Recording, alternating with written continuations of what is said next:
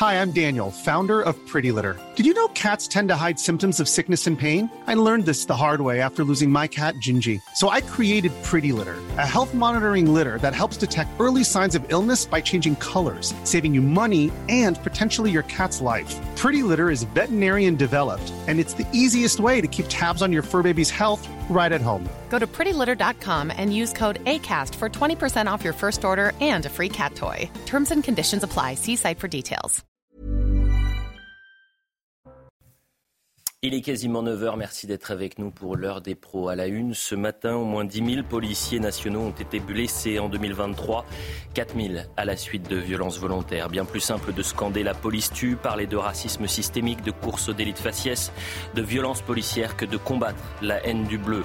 Les agresseurs n'ont plus peur, voient dans l'uniforme une cible privilégiée. Pire, les antifiques ont pignon sur rue, font la tournée des médias. En janvier 2015, après l'attentat de Charlie Hebdo, place de la République, ils étaient ovationnés Aujourd'hui, à chaque manifestation ou presque, on peut entendre tout le monde déteste la police. Les policiers souffrent en silence. Connaissez-vous le nom de cet officier le 1er mai dernier, terminant en torche humaine après qu'on lui lança un cocktail Molotov? Les forces de l'ordre ont été un rempart contre l'ultra-violence cette année, lors de Sainte-Soline, des manifestations contre la réforme des retraites pourris par les Black Blocs, les émeutes bien sûr ou encore contre les terroristes. La police française manque de tout ou presque, de bras, de moyens, de formation, mais pas de courage. Les Français ne répondent pas aux sirènes de l'ultra-gauche.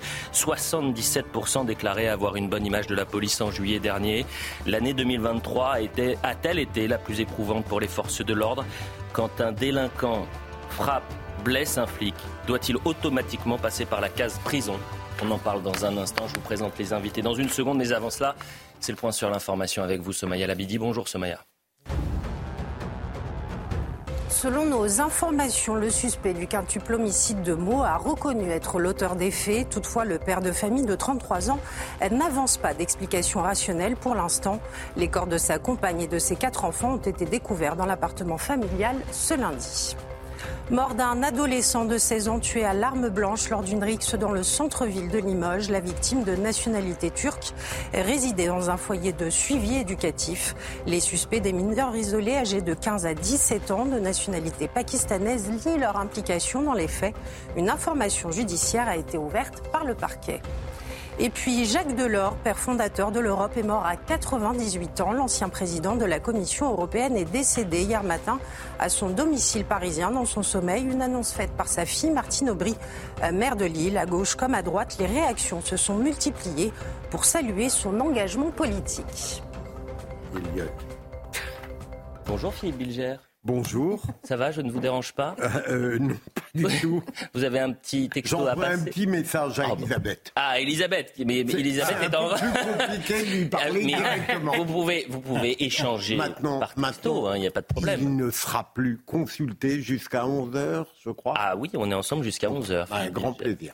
Je voulais remercier Philippe Bilger et Elisabeth Lévy hier soir, puisque l'émission que nous avons euh, faite ensemble était délicieuse. C'était vraiment une bonne émission et c'était Bah, très merci. agréable. C'était Elisabeth. à, à partagé. tous les deux. Vraiment, j'ai adoré être en contradiction avec la majorité. Ah, oh, bah, ça y est, bien sûr. Vous représentez Il la minorité. bien, euh, Notamment sur C'est son petit Alors moi, euh, sur. Anticor, vous ne m'avez absolument pas convaincu. Je m'en doutais. Euh, euh, on, on a bien compris que c'était peut-être une association qui visait certains plutôt que d'autres, si vous voyez ce que je veux dire. Mais on va pas aimez, refaire le vous débat. aimez ce deux poids deux mesures. Bah, écoutez, peut-être pas c'est une expression abuser, qui est si souvent utilisée, le deux poids deux mesures. Bonjour Judith Vintraud. Bonjour Elias. Bonjour à vous Olivier D'Artigol, ravi de Bonjour. vous retrouver. Et puis on est avec Jean-Christophe Couvi, secrétaire national unité SGP. Jean-Christophe, bonjour. Bonjour Yot. Euh, c'est important que euh, les policiers soient écoutés, entendus. Vous êtes euh, porte-parole de ces policiers qui sont si souvent attaqués sur le terrain. Et je le répète euh, assez souvent, je dis que c'est dommage que les policiers victimes ne prennent pas la parole. C'est-à-dire que le policier qui a fini en torche humaine le 1er mai, Mm. qui connaît son nom Qui sait comment il va aujourd'hui Qui sait les échanges qu'il a pu avoir avec euh, euh, le chef de l'État qui l'a appelé, je crois, un, Un mois mois, après. un mois après les faits Oui. Un Donc- mois après, parce qu'on en avait parlé d'ailleurs sur votre plateau. Et on avait fait lancer un appel subliminal. Et heureusement, il y a des conseillers qui écoutent, euh, mais ça met un mois de gestation quand même. Cette image est absolument terrifiante. hein. Mm. Terrifiante. C'était passé le, le 1er mai dernier lors de la manifestation des retraites. Je me souviens que sur les trois mois de mobilisation, et je mets de côté bien évidemment la mobilisation syndicale historique pourrie par les éléments radicaux. mais il y avait eu, je crois, 1600 policiers et gendarmes blessés pendant cette réforme des retraites. Il y a eu à peu près, il y avait, d'après les compteurs, c'était 1518 policiers et gendarmes blessés, 438 atteintes aux biens, 179 dégradations de permanence parlementaire. on a, et il y avait 546 manifestants, entre guillemets, blessés. Je dis entre guillemets parce que les manifestants, euh, on ne blesse pas des manifestants, on blesse des radicalisés, des black blocs et des gens qui viennent pour en découdre. On va euh, évidemment revenir en longueur euh, à 9h30 sur la situation des, des forces de l'ordre, mais j'ai le souvenir que les syndicats de police avaient demandé à être reçus par le président de la République en sortie de cette mobilisation contre la réforme des retraites, de ces trois mois de tensions et de manifestations, et que finalement vous aviez été reçu par le directeur cabinet euh, on parle conseiller justice, en fait. Euh. Oui, enfin, d'accord. Donc, on vous demandait à être reçu par le président, ce qui peut être normal quand euh, il y a 1600 policiers qui sont blessés, mhm. d'être reçu par le conseiller. Bon, c'est dire. avant de, parler des, forces de l'ordre, je voudrais vraiment qu'on revienne, et on en a parlé un peu hier, sur cette tribune de MeToo Média publiée dans Le Monde, qui est d'une extrême violence, extrême violence contre le président de la République euh, voilà ce qui est dit. Comment la justice peut-elle faire son travail dans l'affaire de Pardieu quand le président, pourtant garant de son indépendance, interfère de la sorte? Vous auriez pu entrer dans l'histoire comme le président ayant durablement fait avancer la cause des victimes de violences conjugales et de violences sexistes et sexuelles. A contrario, vous avez par vos mots, et c'est cette phrase qui je trouve est terrifiante, validé la culture du viol au plus haut sommet de l'État. Euh, il est important de rappeler euh, justement les mots du président de la République la semaine dernière. Euh, voilà ce qu'il disait. Moi, je suis inattaquable sur la lutte contre les agressions faites aux femmes, les violences faites aux femmes et pour l'égalité femmes-hommes. Ce sont les deux grandes causes de mes deux quinquennats. Je continuerai de me battre, mais j'aime bien que ça se fasse en bon ordre. Il faut respecter un peu nos règles. Vous pouvez accuser quelqu'un, peut-être qu'il y a des victimes, et je les respecte ô combien et je veux qu'elles puissent défendre leurs droits. Mais il y a aussi une présomption d'innocence qui existe. Cette déclaration d'Emmanuel Macron, elle a peut-être été, et c'est euh, aussi aux journalistes de faire leur examen de conscience, et de, faire notre examen de conscience, de dire que cette partie de la déclaration d'Emmanuel Macron a été sous-médiatisée. C'est-à-dire qu'on a préféré euh, euh, remontrer ce qu'il avait pu dire sur le talent de, de Pardieu, ce qu'il a représenté pour la France, etc. Mais là, il n'y a aucun doute sur ce qu'il dit Emmanuel Macron. Il n'y a, aucune suspicion de défense de culture du viol dans ce qu'il dit. Mais je crois que votre, vos, mots de contrition sont absolument inutiles. Euh, ah, quel qu'ait été le traitement euh, par les médias des déclarations du président de la République, ces mouvements féministes auraient réagi de la même façon, quand bien même euh, on aurait répété les phrases que vous venez de montrer. Je rappelle, ça a été dit mais je tiens à le rappeler, qu'on parle des mêmes mouvements féministes que moi j'appelle néo-féministes, qui n'ont pas eu un mot euh, pour condamner euh, le viol euh, des Israéliennes le 7 octobre. Ah, c'est beaucoup plus grave. Pire. Gérard Depardieu, c'est beaucoup plus grave beaucoup plus que grave. les crimes du Hamas. Pire, Judith, les manifestantes qui ont voulu participer, justement, le collectif du 7 octobre, qui a voulu participer à la manifestation, la journée mondiale contre les violences faites aux femmes, elles ont été mises au banc par les, les, grands groupes, les grandes associations féministes. Donc, donc, pour, motus et bouche cousue du côté des, des, des responsables Donc pour moi, déjà, ça, ça les disqualifie. Eh bien sûr à, jamais. Deuxième chose, euh, elles ont euh, une théorie qu'on appelle le continuum, c'est-à-dire qui siffle une femme dans la rue, euh, viole une femme quand il en a l'occasion, qui est vraiment, alors là pour le, coup, le contraire de la présomption d'innocence et qui est une insulte aux, femmes violées et, aux, hommes. On va, on, va revenir longuement sur ce sujet. Moi, j'écoute beaucoup, les, j'essaie d'entendre la, la voix des téléspectateurs. Ils sont nombreux parfois à nous dire mais vous parlez trop de l'affaire de Pardieu. C'est pas Gérard Depardieu qui est intéressant. C'est la question de société dans laquelle on vit. C'est la tyrannie des minorités. C'est l'incapacité d'avoir un débat ou d'avoir une opinion différente de certains ou certaines. C'est la présomption d'innocence qui est en jeu dans ce dossier-là. Voilà pourquoi c'est un sujet de société. Voilà pourquoi c'est un sujet aussi ah, important. Hier, on a lancé, vous savez, le CEVOX, c'est-à-dire qu'on a donné, on a mis un, non pas un code barre, mais un. Un code barre Non, un QR code. Ça s'appelle QR code. On en a plein. QR code. QR code. J'ai mal à, le dire. QR. Il y a eu. Euh, euh, des centaines de réactions. Des centaines. Il y avait, je crois, plus de 1000, 9000 ah personnes qui se sont signalées pour essayer de, de prendre la parole. Je vous propose quelques, quelques réactions. Je trouve tout à fait normal de soutenir M. Gérard Depardieu euh, dans cette cabale qui est faite à son encontre. Je ne suis absolument pas choqué par cette tribune qui soutient Gérard Depardieu. Félicitations à ceux qui le combattent, les artistes qui sont connus, qui peuvent se faire entendre. Ils doivent aujourd'hui se lever et le dire haut et fort. Oui, je trouve que c'est choquant parce que cette tribune n'a absolument pas lieu d'être actuellement, à l'heure où, on le rappelle, il y a 14 femmes qui accusent M. Depardieu euh, d'agression, de viol ou d'harcèlement sexuel. Je ne cautionne pas les propos qui a été dit dans ce reportage, bien évidemment.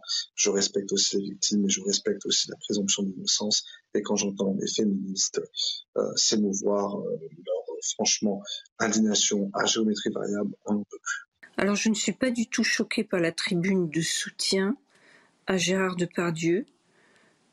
Je dirais même qu'il était temps qu'il y en ait une. Mais euh, lyncher pour autant euh, un monstre comme ça du cinéma français, euh, non. Donc oui, je ne suis pas du tout choqué personnellement.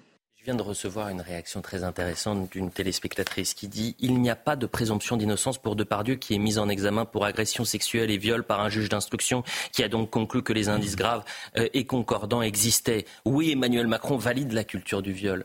Là, je me tourne vers vous, Philippe Bilger, parce qu'il faut démonter point par point cette, déclaration de cette téléspectatrice qui se trompe complètement. oui, mais je n'ai pas l'impression que la présomption d'innocence de Gérard Depardieu soit battue en brèche. On parle, on parle très peu des procédures judiciaires qui sont engagées contre lui.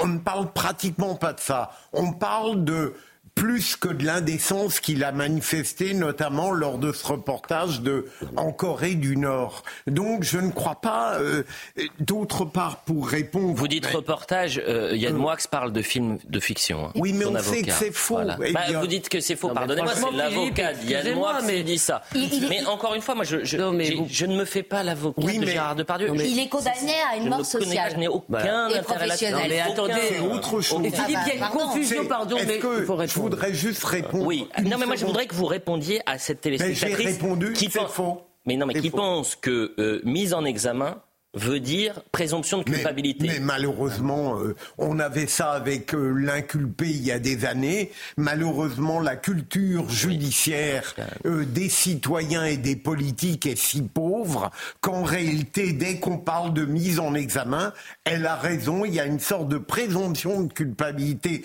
qui s'installe et, c'est tout à fait dommage. Non mais excusez-moi d'abord, d'abord la culture du viol, à mon avis, en France, cette idée qu'il y aurait une culture du viol chez tous les hommes ou chez la moitié des hommes n'existe pas. Cette culture du viol n'existe pas. Il y a évidemment des gens qui transgressent et nos mœurs et la galanterie et tout ce que vous voulez. Il y a des gens qui agressent et des gens qui violent, mais ça n'est pas une culture du viol. Au contraire, je trouve que les hommes en Occident, à l'exception peut-être dans certains secteurs, les hommes en Occident ont appris à s'empêcher. Je veux dire globalement, ça ne veut pas dire qu'il n'y a pas, je le répète, des agressions, mais les agressions ne sont pas le quotidien des femmes dans ce pays. Mais je veux répondre, excusez-moi. les, attendez, les agressions, j'ai pas compris votre phrase. Les agressions sur le quotidien toutes les femmes ne vivent pas. La culture du viol supposerait, si vous voulez, que toutes les femmes vivent sous la menace de viol. C'est faux. Je peux vous le dire, bah, c'est faux. Et c'est pas une position que pourraient partager d'autres femmes. Et en tout cas, sur la culture du viol, je, peux vous entendre. Mais euh, pardonnez-moi, euh, aujourd'hui, les femmes se, sentent en danger. Non, non, pas les. Non. Pas les. les. ça ne va pas. Non, mais écoutez, vous pouvez pas parler. J'en ai marre qu'on parle au nom des femmes. Moi, j'en ai marre que vous parliez au nom des, de toutes les femmes. C'est ce que vous pensez, c'est votre position, mais c'est pas la position pas dire les femmes. Bah, vous ne pouvez pas dire les femmes se sentent en danger. Il y a deux femmes sur les cas, vous pouvez laisser non, mais je veux répondre à Philippe sur un, point. Pardon. Euh, Philippe, vous, vous ne pouvez pas ignorer que précisément après complément d'enquête, qu'est-ce qu'on a fait? On a excipé des propos graveleux qui, moi, je le répète, ne m'ont pas choqué, c'est graveleux, c'est vulgaire, c'est comme ça, euh, de, Gérard de, de Gérard Depardieu, pour expliquer que certainement, il y avait derrière l'idée que c'était un violeur. C'est logique. C'est le continuum. C'est logique. Non, c'est parfaitement ah bah, normal. Excusez-moi. Lorsque durant 30 ans, on a un homme que personne n'a empêché de faire des, j'allais dire un terme très vulgaire, sur les plateaux. Bien sûr, après il y a des viols, après il y a des agressions. Je pense que quelqu'un qui salit en permanence le sexe d'autrui par des mots, à un moment donné, il déborde. Allez-y, Olivier. Je suis pas d'accord, moi, avec l'idée du continuum. C'est-à-dire que même un, un propos graveleux, insupportable, euh, puisse amener au pire. Bon, je, donne mon avis. Ça n'a pas duré 30 ans. Je donne mon avis. Par contre, je sais que je suis en désaccord là-dessus avec Elisabeth, mais je préfère, même avec ces excès, notre société post-MeToo, dans le sens où la parole des femmes victimes a pu être enfin prise en considération que ce qui se passait avant ce mouvement de société, parce que nous savons très bien que dans des milieux de pouvoir, qu'ils soient économiques, médiatiques, culturels. Certaines femmes qui témoignent aujourd'hui ont vécu avant MeToo des, des situations inacceptables pour elles. Olivier, je, je et, donc, et donc, je pense qu'on pourrait je vais vous poser une question et je, je, peux vous rejoindre sur ce que vous dites. Mais est-ce que finalement euh, le balancier qui vire maintenant à l'extrême, qui vire à l'extrême, fait que aujourd'hui vous avez des femmes qui sont victimes de violences sexuelles ou de viols se disent euh, là, je ne vais pas euh, aller porter plainte ou je ne vais pas m'engager dans ce dossier-là parce que ça va être euh, récupéré, interprété. Et finalement, je préfère rester dans ma. vivre cela et tenter d'avancer. De, sans finalement que des associations s'en Oui, c'est exact. Mais je, sais, je fais aussi toujours la différence entre ce que vous appelez les néo-féministes à juste titre, les excès, les outrances, l'instrumentalisation permanente et des femmes sincères, engagées sur ce sujet-là, qui ne font pas euh, preuve euh, mais on entend qui depuis deux semaines Olivier, on entend qui depuis deux semaines Oui, mais la tribune. attendez, le monde, le monde est une référence. Oui. Le monde est une grande. Est, une non, le monde est une référence. Et vous avez euh, une tribune qui est publiée où on explique que par les mots du président, il valide la culture du viol au plus haut sommet de l'État. Jean-Christophe Couvi, c'est très important parce que il faut expliquer que les violences faites aux femmes, les violences sexuelles, c'est une lutte. Et vous travaillez, les policiers travaillent dessus, et il y a eu une intensification de cette lutte-là sur les deux, euh, les, deux quinquennats d'Emmanuel Macron. Je ne dis pas que c'est une grande réussite, euh, attention, hein. mais en tous les cas, il y a, une, il y a eu une avancée. Alors, c'est pas une réussite, euh, disons qu'au moins, on a exhumé un peu ce, ce tabou, parce qu'effectivement, c'était un tabou. La Covid aussi a déclenché énormément de, de violences intrafamiliales. Euh, c'est juste un chiffre. Une femme sur six subit des violences physiques euh, ou sexuelles. Donc parmi six femmes, vous en avez une en France qui subit. Dans la plupart dans le cadre de son Et dans la plupart dans le cadre du foyer. voilà, donc c'est une, une femme sur quatre subit aussi des violences psychologiques du partenaire. Parce qu'en fait, on parle des violences physiques ou sexuelles, il y a aussi la violence psychologique tous les jours. Vous êtes une moins que rien. tout est, vous, enfin, on vous, on vous, on vous, comment on appelle ça Dévalorise. dévalorise, dénigre au quotidien. Vous ne valez rien, etc. Donc ça, effectivement, c'est des faits. C'est des faits. Et nous, dans, dans, dans les commissariats, on a des collègues qui sont dédiés à ça, qui reçoivent la misère humaine tous les jours, très bien formés et qui luttent avec leur propre le petit moyen, parce qu'on n'a pas des moyens surdimensionnés, notamment les moyens humains, en officier de police judiciaire, mais on lutte contre ça. Et effectivement, il faut faire attention parce qu'il y, y, a le respect de la loi et il y a la présomption d'innocence. Sinon, dans ces cas-là, on rallume les bûchers, on fait l'inquisition et dès lors, vous ne pouvez même plus vous, euh, vous, vous, défendre et puis tout de suite, on vous brûle. Voilà, donc c'est, on revient comme au Moyen Âge. On va avoir des moines inquisiteurs et dans ces cas-là, on ne peut plus rien faire. Je voudrais vous poser une question sur les violences psychologiques parce que sur les violences physiques, il est évident, si vous voulez, que les agresseurs sont une grande, une énorme majorité des agresseurs sont les hommes. Hmm. Sur les violences psychologiques, est-ce qu'on sait s'il y a des hommes qui, par extraordinaire, pourraient subir des violences psychologiques. Je sais que les femmes sont toutes merveilleuses et formidables, mais est-ce que par extraordinaire, ça peut arriver? Oui, il y a un homme sur cinq euh, dans le couple, euh, donc 18% a priori, qui subit des, euh, des, violences psychologiques par la part des, ben de leurs partenaires. Voilà. Et sur les violences physiques, c'est un homme sur 10. Bah évidemment, non mais. Est-ce qu'on peut rajouter. C'est pas rien, un homme Moi, je, voudrais juste. un mot sur la présomption d'innocence. Philippe Bilger dit c'est pas la même chose. La présomption d'innocence est respectée, quand bien même il y a des tribunes, et elle est respectée dans le cas de Gérard Depardieu. Rappelez-vous euh, le cas de l'acteur américain Kevin Spacey.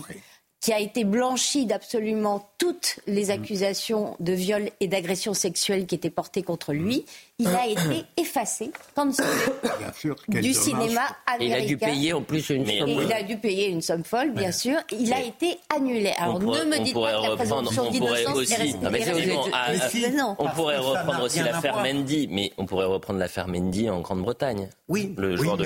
c'est le droit différent. Mais je, le droit est différent parce que, je ne préfère pas parler de ce qui se passe outre-Atlantique ou outre-Manche. Vous dites que le risque que vous avez énoncé est celui que vous dites au détriment des agresseurs, c'est le contraire. C'est-à-dire le seul problème aujourd'hui, et là j'espère être rejoint, c'est que l'accusation d'une femme vaut vérité.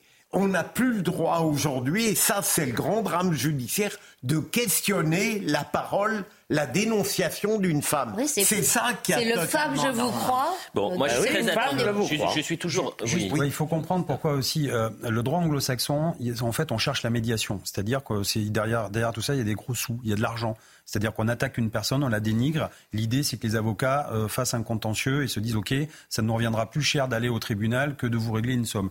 Euh, en France, des fois, on a un peu cette idée, mais en France, ça marche pas comme ça parce qu'il y a pas de, on paye pas de, dommages et intérêts, euh, au moins dans un premier temps. Et surtout, c'est, je crois qu'il y a l'affaire, c'est Luc Besson il y a pas longtemps aussi qui avait été accusé. Mais, totalement. Mais, mais il y a l'affaire Harry Habitant, Luc Besson. Et en fait, qui a réussi à se défendre dans, grâce aux tribunaux et qui a été blanchi. Et en fait, c'est vrai que quand on est accusé, en France, on ne peut jamais se défendre, si ce n'est au tribunal. Euh, je, suis attentif, s'il vous plaît. C'était pas la médiation. Je suis tout... non, c'était pas euh, la médiation, non, absolument pas. Bon, je suis toujours attentif aux réactions, notamment sur les réseaux sociaux, pour savoir, c'est prendre le pouls aussi de ce que peuvent penser les téléspectateurs.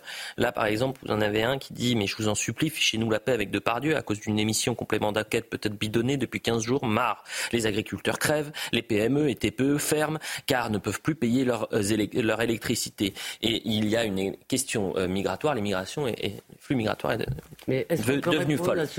oui, mais avant ça, je voudrais quand même donner la parole parce que nous, on donne la parole à tout le monde. Sophie Marceau, par exemple, qui est une ah, icône, icône Sophie Marceau depuis plusieurs générations. Elle a joué avec euh, Gérard Depardieu dans Police de Maurice Pialat en 1985. À l'époque, Sophie Marceau a 19 ans et elle était en une, vous le voyez, de Paris Match et revient sur le comportement de Gérard Depardieu. Je vous propose le sujet. Il est signé Dounia Tengour. Dans un entretien accordé au magazine Paris Match, l'actrice Sophie Marceau s'exprime sur l'affaire de Pardieu, alors qu'une cinquantaine de personnalités du monde du spectacle ont signé une tribune en soutien à l'acteur. Elle y dénonce la complaisance, mais aussi un comportement trop longtemps toléré par le milieu du cinéma. J'ai dit publiquement à l'époque que je ne supportais pas son attitude grossière et très déplacée. Beaucoup de gens se sont alors retournés contre moi en me faisant passer pour la petite peste. Et j'ai toujours refusé ensuite les films avec lui. Maintenant, avec l'acharnement qu'il connaît, ce serait trop facile. Parce que tout le monde riait avec lui, tout le monde l'aimait pour ça, tout le monde l'applaudissait pour ce qu'il était. Et tout le monde trouvait ça normal. Loin d'une attaque à dominem contre Gérard Depardieu, la comédienne cible ceux qui ont laissé faire. Il ne s'en prenait pas aux grandes comédiennes, plutôt aux petites assistantes. La vulgarité et la provocation ont toujours été son fond de commerce. Aujourd'hui, on l'accuse de ce pourquoi on l'a encensé. Je ne vais pas lui tendre la perche ni l'enterrer. On m'a tellement demandé d'aller témoigner contre lui partout, je ne l'ai évidemment pas fait. L'actrice s'est également félicitée de la libération de la parole des femmes. Ce qui est certain, c'est que désormais les femmes parlent. Que tu sois Gérard Depardieu ou Maurice Pialat, tu ne traites pas les gens comme ça, point barre. Sophie Marceau avait déjà alerté sur le comportement déplacé de l'acteur, notamment sur le tournage d'un film dont il partageait l'affiche Police de Maurice Pialat sorti en 1985. Et cette position, il impeccable. Bah, vous dites impeccable, mais il faut l'entendre également, tout aussi importante que les autres positions, bien sûr. Mais ce qu'elle dit est une évidence. Même avant même l'incrimination de Gérard Depardieu, moi j'ai été scandalisé, je continue à l'être, par ces gens qui, durant un grand nombre d'années, ont validé des grossièretés absolues sur les plateaux. Non, mais écoute.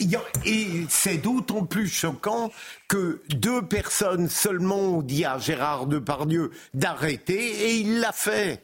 Donc, il y a des, mais ça dépend aussi des générations parce que vous avez raison, euh, c'est-à-dire que la position de euh, Sophie Marceau est dure, euh, mais juste. C'est-à-dire qu'elle n'est pas dans l'insulte, elle n'est pas dans la elle n'est pas dans la exactement, elle n'est pas dans la menace. S'il vous plaît, Elisabeth. Lucie Lucas, Lucie, Lucas qui est également comédienne. Écoutez ce qu'elle a dit. Artiste à vomir, Boomer de merde. La honte sur vous, je n'arrive vraiment pas à y croire. J'ai si hâte que vous disparaissiez de nos écrans pour de bon. Avec une menace concernant Victoria Abril. Exactement. Donc c'est deux, deux euh, générations qui se confondent complètement. Oui, mais est-ce qu'on peut quand même répondre à Philippe Excusez-moi, qu'on ait toléré des grossièretés. Je suis navré Plus que ça. Je... Attendez, laissez-moi finir, Philippe. Euh, qu'on ait toléré des grossièretés, moi, je m'en fiche complètement. La grossièreté, la vulgarité, qui sont, si vous voulez, les grosses blagues, ne sont pas encore un crime dans notre pays. Et là, vous mélangez, on mélange des comportements, si, on mélange des comportements, pardon, et des grossièretés. Je suis désolé, ce n'est pas la même chose. La deuxième chose, quand vous parler de présomption d'innocence. Oublions Gérard Depardieu. Est-ce qu'il est normal que des gens, parce que voilà comment ça se passe. Vous avez des petites meutes numériques qui font peur aux producteurs, aux employeurs, quand c'est des journalistes, ça peut être dans les médias, on en a vu aussi, qui font peur à tous les gens, si vous voulez, qui pourraient donner du travail à quelqu'un. Et vous voyez bien, aujourd'hui, Nicolas Bedos, il travaille, Frédéric Becbédé, il travaille.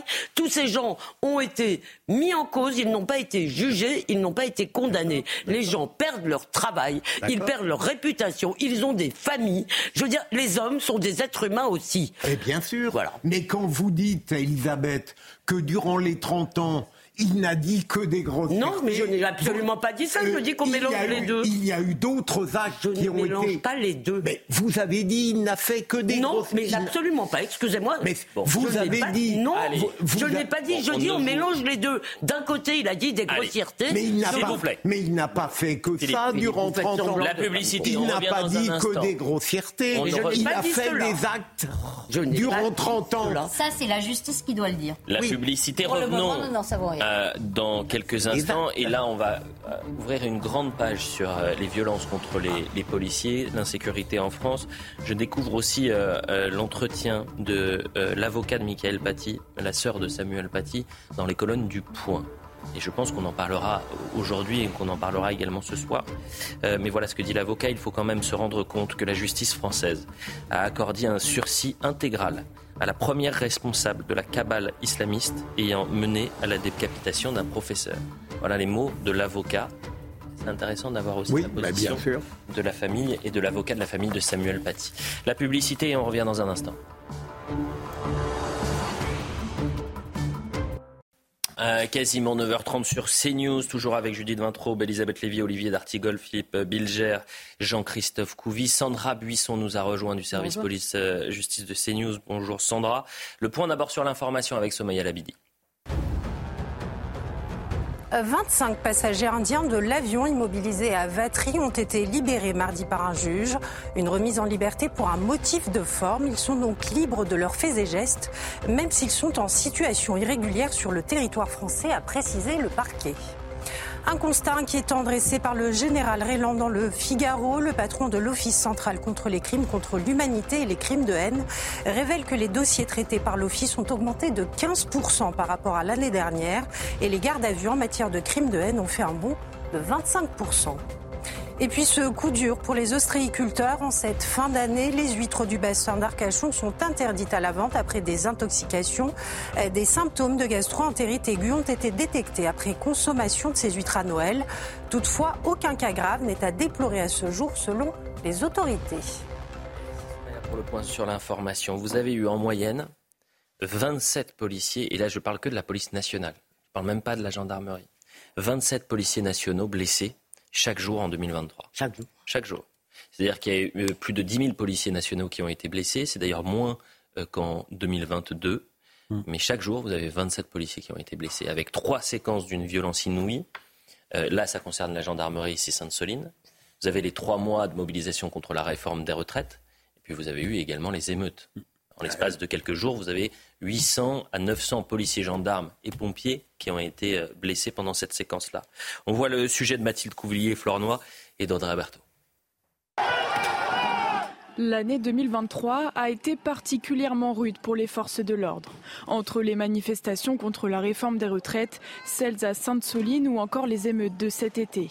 Des violences qui ont entraîné des dispositifs inédits. Premier exemple, le 1er mai, près de 12 000 policiers et gendarmes ont été déployés partout en France, dont 5 000 à Paris. Plus de 400 membres des forces de l'ordre ont été blessés ce jour-là, selon le ministre de l'Intérieur. On a eu une, addition de manifestations avec euh, des groupes, notamment l'extrême gauche, des groupes puscules plutôt euh, Black Bloc, euh, Antifa, etc., venus non pas pour exprimer un mécontentement social, mais pour brûler pour semer le chaos, pour tuer du flic, n'ayons pas peur. Plus tard, fin mars, lors des nombreuses manifestations contre le projet de bassine à Sainte-Soline, les gendarmes aussi étaient en première ligne. 47 d'entre eux ont été blessés selon le procureur de la République de Niort. Ça fait bientôt 40 ans que je suis euh, gendarme. Je, n'ai pas souvent vu un tel niveau, une telle concentration de ce niveau de violence-là. Ensuite, fin juin, les émeutes qui ont touché grandes et moyennes villes ont également été un marqueur frappant pour les forces de l'ordre cette année. Des émeutes bien plus violentes que celles de 2005 selon un syndicat de police. Au 31 octobre 2023, la police nationale a enregistré 10 762 policiers blessés, dont près de 4 000 à la suite de violences volontaires. Neuf d'entre eux ont perdu la vie en service, dont trois lors d'une opération de police. Alors la difficulté, c'est que trop de chiffres tuent le chiffre. C'est-à-dire que ça donne le tournis euh, quand on, dit plus de 10 000 et on s'habitue. Exactement. Et l'autre difficulté, c'est que ce sont des anonymes. Hum. Et qu'on est incapable de citer le nom d'un policier, du policier que je le disais tout à l'heure, qui a fini en torche humaine euh, le 1er mai. Euh, on se posait cette question, est-ce que c'est peut-être l'année la plus éprouvante? Regardez cette image pour les, forces de l'ordre. Alors, il y a déjà eu la séquence des Gilets jaunes. Les Gilets jaunes, on a vu 1500, 1500 blessés, policiers, gendarmes, mais c'était sur plus d'un an, c'était sur un an et demi les gilets jaunes en fait. C'était mmh. étalé. Là, on a eu euh, effectivement euh, 1500 euh, euh, policiers blessés que sur les retraites. Imaginez, c'est sur trois mois. Donc en fait, on voit qu'on a payé un lourd tribut encore une fois pour garder cette paix sociale. en revanche, les manifestations sont très bien passées avec les syndicats. Et on a vu d'ailleurs qu'une fois qu'on avait la sécurisation des manifestations avec un service de sécurité qui était déclaré, mmh. etc., tout se passait bien. Et effectivement, on a des spécialistes et des professionnels de la casse qui sont greffés pour euh, mettre le bazar et sponsoriser à chaque fois les mêmes gauche. Euh, oui, en fait, il y a eu des premières manifestations, euh, huit premières journées qui se sont très bien passées, service d'ordre des syndicats qui étaient très actifs, effectivement, ce qu'on n'avait plus au moment mhm. des Gilets jaunes, puisque ce ne sont pas les syndicats qui étaient à la manœuvre.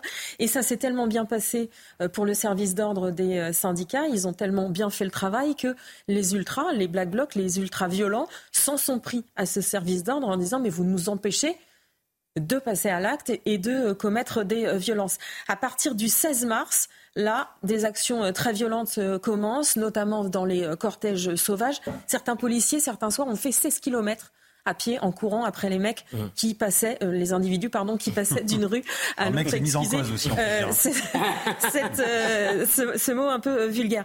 La manifestation du 23 mars a marqué un basculement net et effectivement le 1er mai, un policier m'a dit on est au niveau de violence du 8 novembre 2000, du 8 décembre 2018 des, des gilets jaunes. Mmh. Un policier qui était sur le terrain m'a dit c'était la haine dans, ceux, dans les yeux de ceux qui s'en prenaient euh, aux, euh, policiers.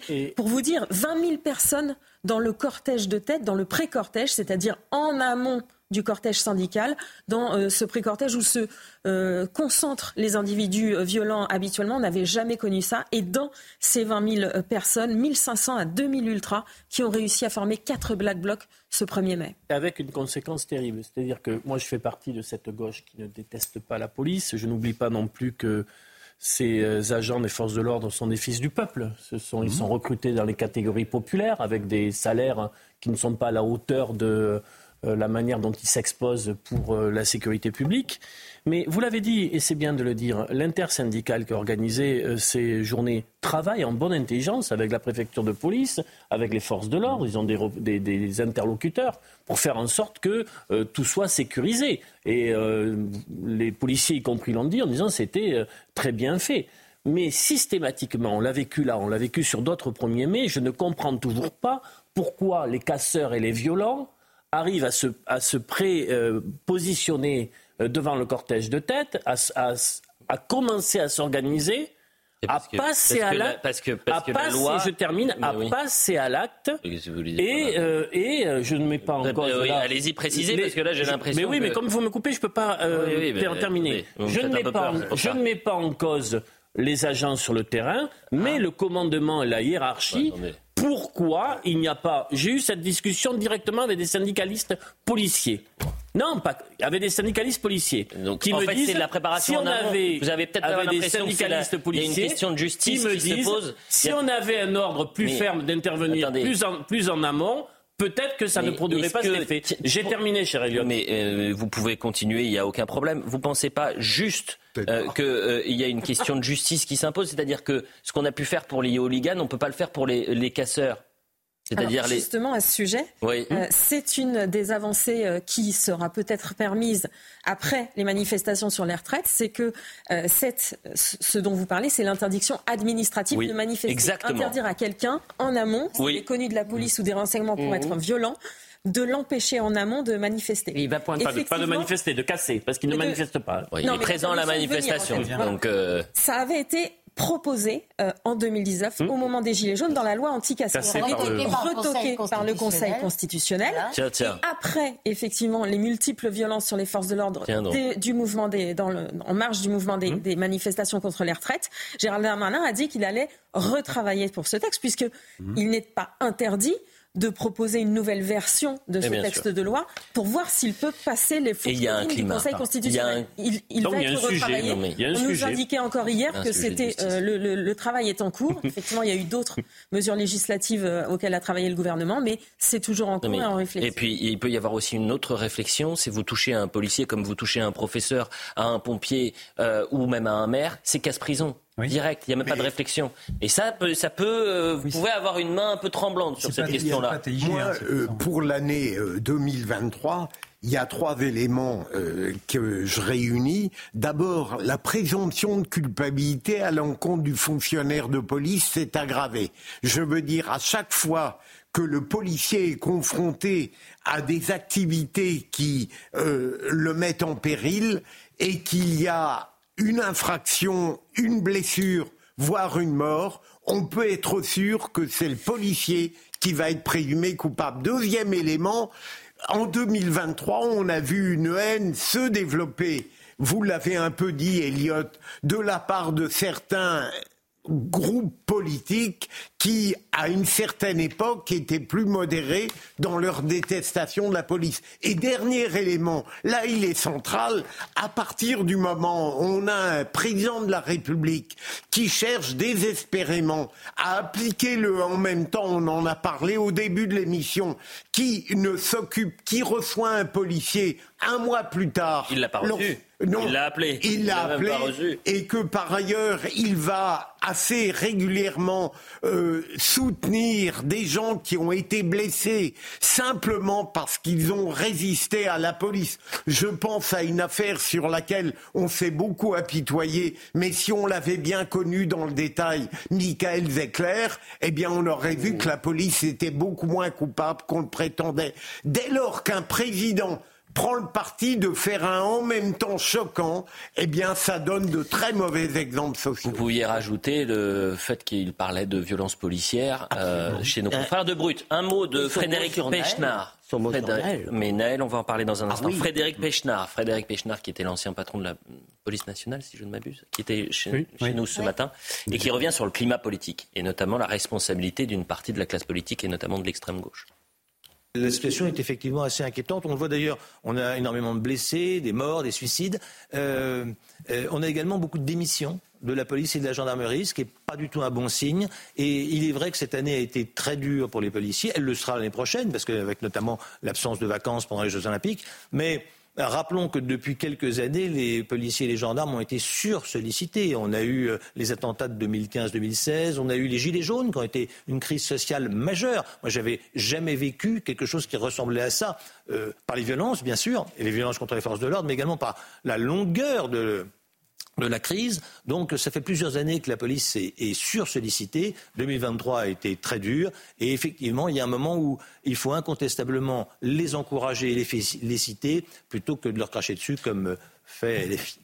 Et dans comme fait les filles, dit M. Pechnard. Il faut rappeler quand même que sur certaines manifestations qui, pour certaines, ont été interdites, je pense à Sainte-Soline, vous aviez des élus écharpes tricolores sur les épaules qui étaient présentes. vous avez des élus qui ont refusé de, de condamner une sorte de terreur intellectuelle et politique. Oui, il y a eu plusieurs on va dire, euh, attaque, attaque effectivement du maintien de l'ordre suite euh, à la répression euh, des violences dans les manifestations contre les retraites, suite à ce qui s'est passé à Sainte-Soline. Un rapporteur de l'ONU a dit que la réponse des forces de l'ordre était disproportionnée, largement disproportionnée. Le Conseil de l'Europe a dénoncé un usage excessif de la force. Des associations, des avocats, des magistrats ont aussi dénoncé un recours excessif à la force dans l'épisode de la réforme des retraites, ce à quoi Gérald Darmanin a répondu à ce moment-là qu'il refusait, je cite, de céder au terrorisme intellectuel de l'ultra-gauche qui consiste à renverser les valeurs. Les casseurs deviendraient les agressés et les policiers les agresseurs. À Sainte-Soline, a-t-il dit, euh, comme dans certaines manifestations sauvages des retraites, ce n'était pas du maintien de l'ordre, c'était de la guérilla. Et il avait souligné que plusieurs dizaines d'enquêtes judiciaires avaient été ouvertes et confiées à l'IGPN pour faire le point sur euh, d'éventuels usages illégitimes de la force de la part des forces de l'ordre. Et j'ai le souvenir que pour Sainte-Soline, ça s'était passé en deux actes, euh, qu'au euh, premier acte, il, il, avait parlé d'écoterrorisme. Elisabeth Lévy.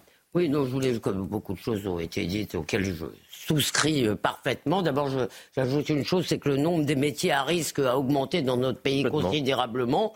Des métiers qui étaient comme professeurs sont aussi devenus des métiers à risque. C'est la deuxième chose, vous avez parlé euh, de, des casseurs qui se trouvaient dans les manifestations. Je vous rappelle qu'on nous explique depuis ces dernières semaines que le grand problème de la France, il y a, je crois, d'après les chiffres qu'on nous donne, 1500 militants d'ultra-droite violents, on nous explique que c'est cela le problème. Mais ces casseurs, moi j'arrive toujours pas à comprendre, j'aimerais que quelqu'un m'explique, ils sont repérés quand même. On peut, il y a ces interdictions de manifester euh, possibles avec euh, pointage. Donc pourquoi on n'arrive pas à régler ce problème. Alors les interdictions euh, en, amont, elles sont possibles en judiciaire quand vous avez été condamné et que effectivement on vous dit en plus de cette condamnation que vous avez interdiction euh, de vous rendre dans certains lieux ou de euh, manifester. Euh, pourquoi est-ce que c'est difficile euh, d'arrêter euh, ces individus ultra-radicaux avant qu'ils passent à l'acte? Parce qu'ils arrivent effectivement en groupe extrêmement perlé. D'ailleurs, il y a beaucoup d'arrestations avant la manifestation, puisqu'il y a ces réquisitions du procureur pour que les contrôles puissent être menés dans les gares, sur les autoroutes, pour détecter les gens qui viennent avec des armes par destination, des barres de fer, des boules de pétanque, etc. Donc on en voit beaucoup de ces arrestations en amont parce que vous avez des éléments qui peuvent être utilisés comme des armes par destination dans les manifestations. Et effectivement, quand ils commencent à se concentrer, euh, c'est délicat parce que le maintien de l'ordre, c'est toute une euh, balance entre euh, l'ordre que vous allez essayer de faire régner vis-à-vis du désordre que vous pouvez créer en, intervenant trop massivement. Donc effectivement, quand ils commencent à se masquer et à se concentrer, eh bien, il, y a toujours une, une, analyse, et vous, vous, vous, mmh. vous détaillerez peut-être, une analyse faite par les encadrants pour voir si intervenir ne va pas être plus négatif et plus euh, pénalisant que euh, d'attendre euh, de voir comment va évoluer la situation. Alors, le maintien de l'ordre, c'est l'acceptation d'un certain désordre. Voilà, c'est-à-dire qu'à un moment donné, il y a une, graduation du désordre et effectivement, il y a les autorités, donc le préfet, qui siffle la fin d'un mi-temps en disant voilà, là, stop, on intervient parce que à un moment donné, on a le curseur qui, qui pense qui penche trop d'un côté que de l'autre. Donc effectivement, je, ne suis pas sûr que ça soit audible pour le commerçant qui voit chaque ah ben, ben c'est, sa, vitrine exploser. Hein. Ben, il vaut mieux. alors, en fait, on euh, privilégie l'atteinte aux personnes, c'est-à-dire que euh, on préfère avoir moins de blessés et on laisse les atteintes aux biens parce que derrière il y a des assurances. C'est tout bête, c'est comme ça. D'ailleurs, vous verrez en 2024, vos assurances vont augmenter euh, parce que vu tous les dégâts qu'il y a eu, les assureurs ne sont pas des philanthropes. Donc vous verrez bien. Mais en fait, quand on est policier, on est sur le terrain et on, est en maintien de l'ordre. Déjà, les CRS sur le, sur, le, sur le terrain ne sont même pas dans les capacités totales de réagir, de manœuvrer. À une époque, on avait cinq sections de CRS qui étaient sur le, sur le terrain. Aujourd'hui, on en a à peine quatre. Donc déjà, ça veut dire qu'on a des moyens humains qui ne sont pas vraiment opérationnels. Mmh. Ça veut dire que nos, nos collègues sont mis en danger notamment sur les manœuvres, parce que souvent ils sont isolés. Donc en fait, on peut pas prendre des tenailles euh, sur des manifestations. Et après, moi, je vais vous dire, c'est, je préfère qu'un, et, c'est de, de, votre bord, hein, c'est Jérôme Durin qui est, qui est sénateur PS qui est venu se mélanger à des braves M le 1er mai parce qu'il voulait comprendre ce que les policiers pouvaient subir. Ah, il a compris. Hein. En revanche, moi, j'invite M. Léaumont. que vous ah, Monsieur Bernalicis, le grand expert de la France Insoumise en sécurité. à venir aussi se mélanger au CRS. Est-ce que vous êtes d'accord sur l'idée que la doctrine du maintien de l'ordre a été... nous étions un modèle pendant de, attendez, attendez, juste pendant de longues années concernant d'autres pays sont inspirés de la méthode française. On me dit que des unités dont le maintien de l'ordre n'est pas la spécialité mhm. ont été mobilisées du fait de, de, de, de ces journées successives, de ces journées successives et que ça a pu créer un trouble dans notre gestion de, du maintien de l'ordre. Voilà. Euh, c'est important de rappeler que justement, ça ne l'est plus depuis la, mobilisation des Gilets jaunes et qu'aujourd'hui, il y a des spécialistes. dans les trois premiers samedis, euh, les euh, violences étaient telles que ça a effectivement désorganisé et décontenancé effectivement les autorités et qu'il a fallu s'adapter. On ne peut pas rentrer dans les détails, mais il y a beaucoup de choses à dire sur les NAS, sur certaines choses, sur des décisions qui sont y compris contestées, qui sont y compris contestées par les agents de terrain. Les, NAS, non mais alors les NAS, parce qu'on nous prend toujours le modèle allemand, anglais, euh, etc. Les NAS, elles sont faites en Allemagne.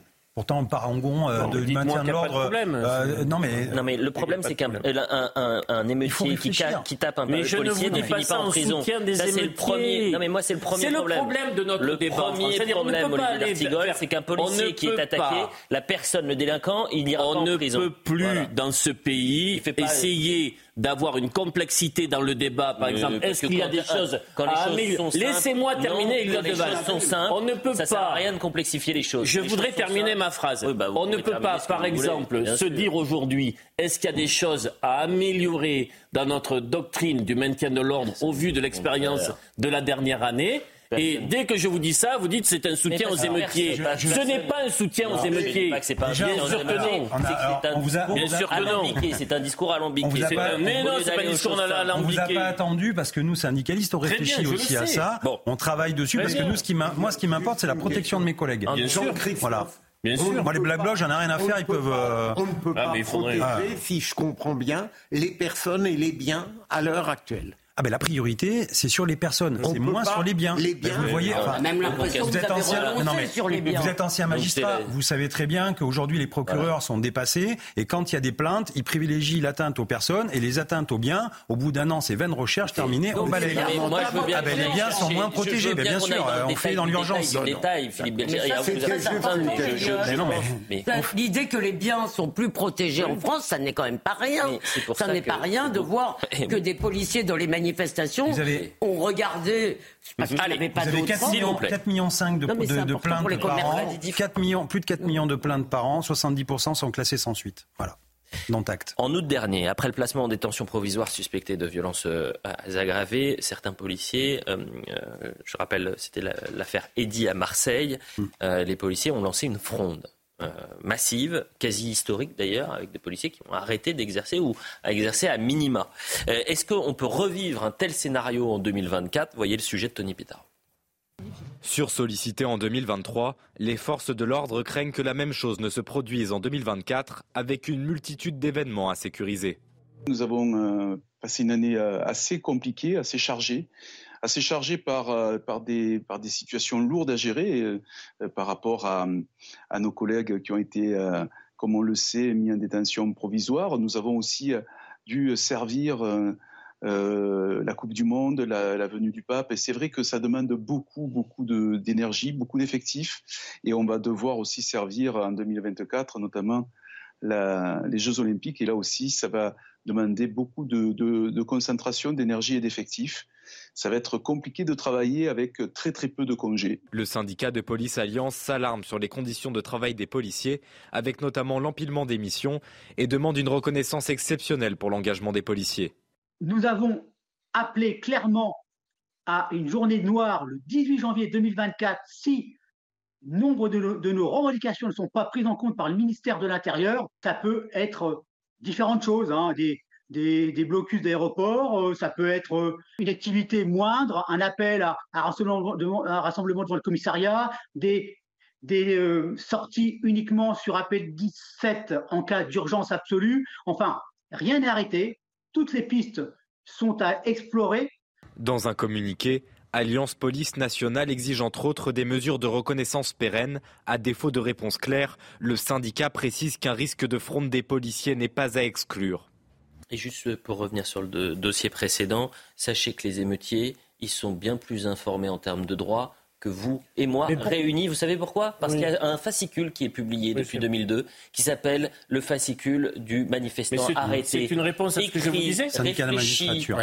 pensé par le syndicat de la magistrature. Honnêtement, hein quand ils sont interpellés, syndicat de la magistrature. Quand ils sont interpellés, ils ont les numéros de téléphone. Ils ont les numéros de téléphone déjà marqués au bah, sur leur sur leur bras. Ils ont le téléphone des avocats. Sur la fronde. Sur la fronde. On a parlé de LFI et de son discours systématiquement anti-flic, mais à la limite, eux on connaît. Euh, ils viennent avec leurs pancartes, ils sont. Ah, ils assument. Hein. Ce qui est beaucoup plus choquant, c'est quand le Conseil mm. d'État, par exemple, euh, annule euh, la, la, dissolution décidée par Gérald Darmanin des soulèvements de la terre euh, qui était un des mouvements eh animateurs des violences de Sainte-Soline, en, légitimant le concept de désobéissance civile et en trouvant que finalement les dégâts matériels et humains n'étaient pas si graves. Vous, aviez, déjà vécu une telle fronde ou pas cette année? C'est-à-dire une telle fronde des policiers? Des policiers. Alors on en a eu quand même. Il y a eu euh, bah, justement après les, mots malheureux, les mots malheureux. Voilà, il y avait Viry-Châtillon, les mots malheureux du président de la République où derrière on avait obtenu le Beauvau de la sécurité, on avait déposé les menottes, enfin on avait un ras-le-bol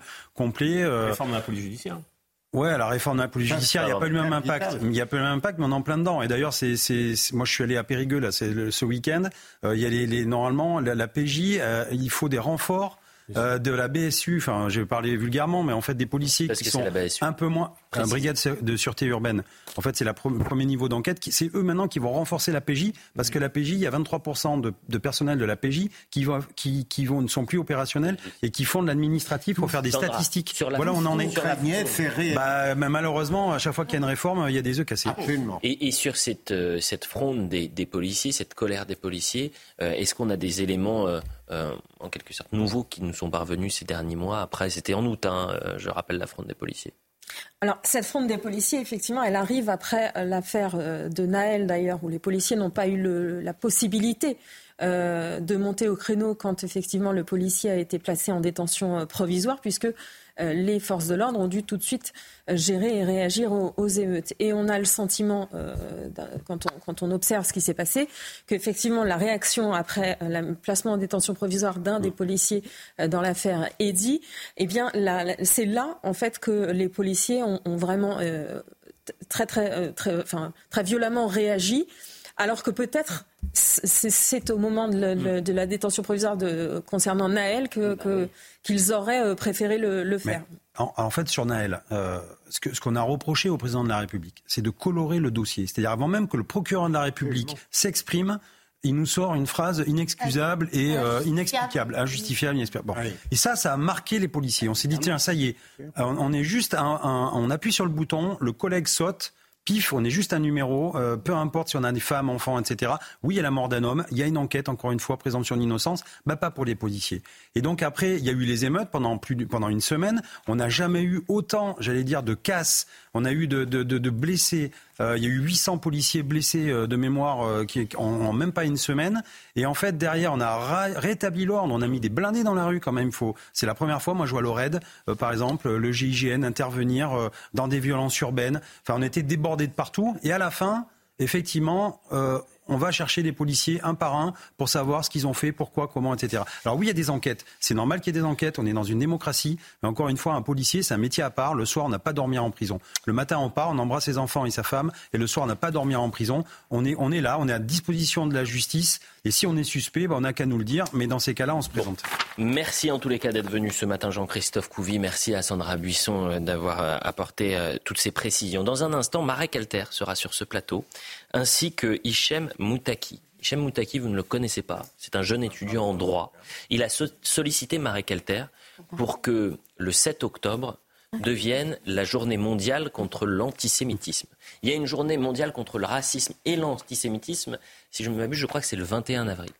Mais là, euh, il, y a, une mobilisation pour que le 7 octobre devienne, pardonnez-moi, une journée mondiale contre euh, l'antisémitisme. Et ça nous permettra de, revenir sur euh, les dernières déclarations, les crimes de haine qui explosent, et notamment en France, l'antisémitisme qui explose. L'ONU, vous avez vu cette nomination polémique à l'ONU?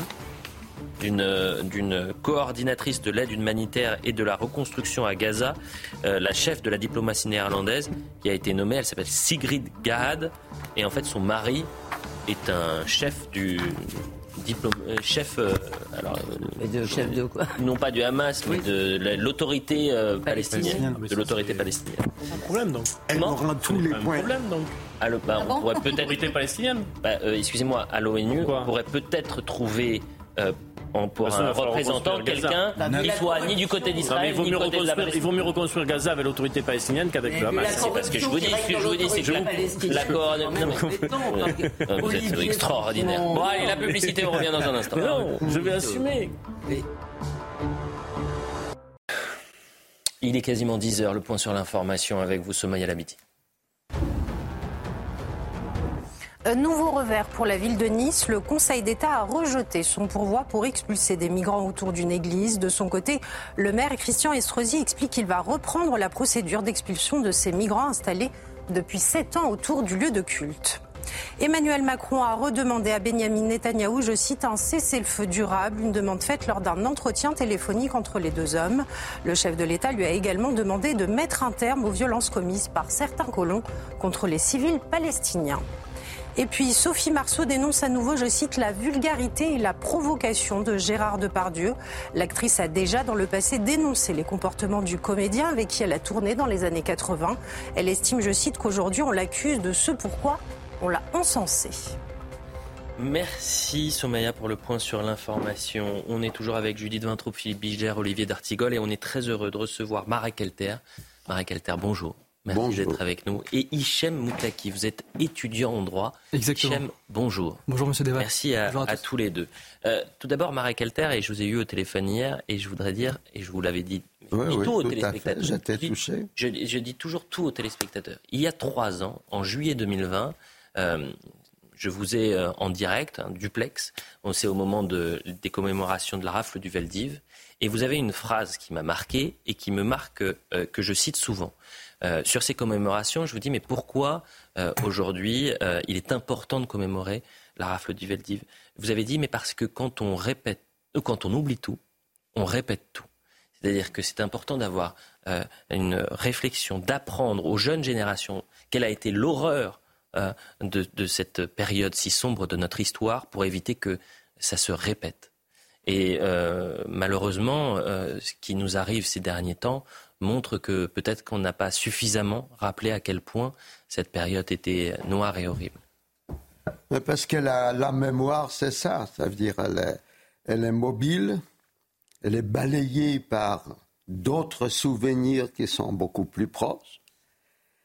Et puis, euh, c'est difficile de porter la mémoire de nos parents, grands-parents, etc. On- à un moment donné, on aimerait s'en libérer. Et en se libérant, on se libère du tout. Hein, des- Et on, des, et- des- et on des oublie les limites, priorités. des limites de la violence, etc. Alors c'est vrai qu'on a besoin de, des repères. L'histoire, elle est infinie. On ne va pas passer en, en revue toute l'histoire de l'humanité. On n'aurait pas Ah, suffisamment. Voilà. Bon. Donc, il faut des repères. Et chaque repère nous oblige à poser une question essentielle. Pourquoi? 14 juillet. Tiens, pourquoi 14 juillet? Alors, il y a le pourquoi.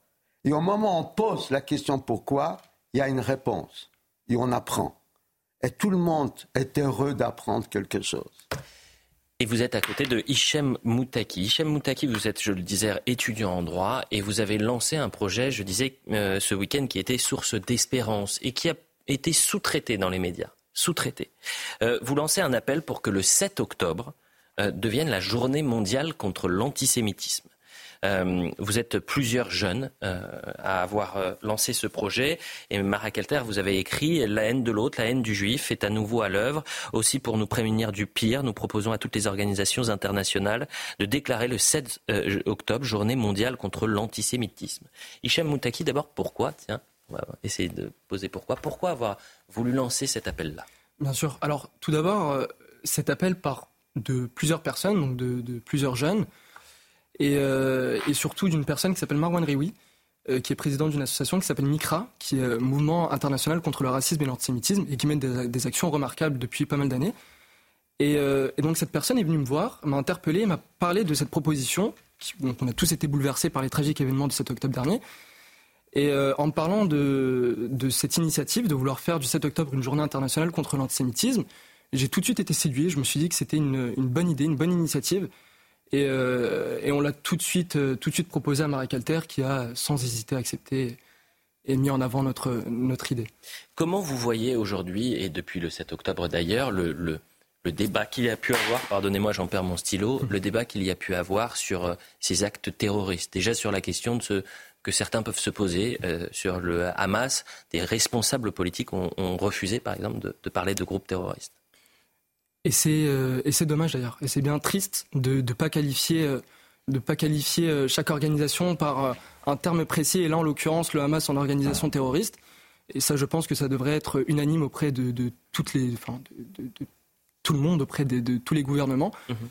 Et, et, auprès de tout le monde, auprès de l'opinion publique aussi, auprès des jeunes. Et malheureusement, euh, le fait que certains ne qualifient pas le Hamas comme, comme une organisation terroriste m'attriste personnellement. Euh, et, ce qui m'attriste encore le plus, c'est que ça vise de plus en plus de jeunes, de plus en plus de personnes, qui, euh, enfin de plus en plus d'étudiants et même de, collégiens, lycéens, qui, euh, par manque d'information, par manque de, communication, de dialogue, refusent de, voir le Hamas comme une organisation terroriste.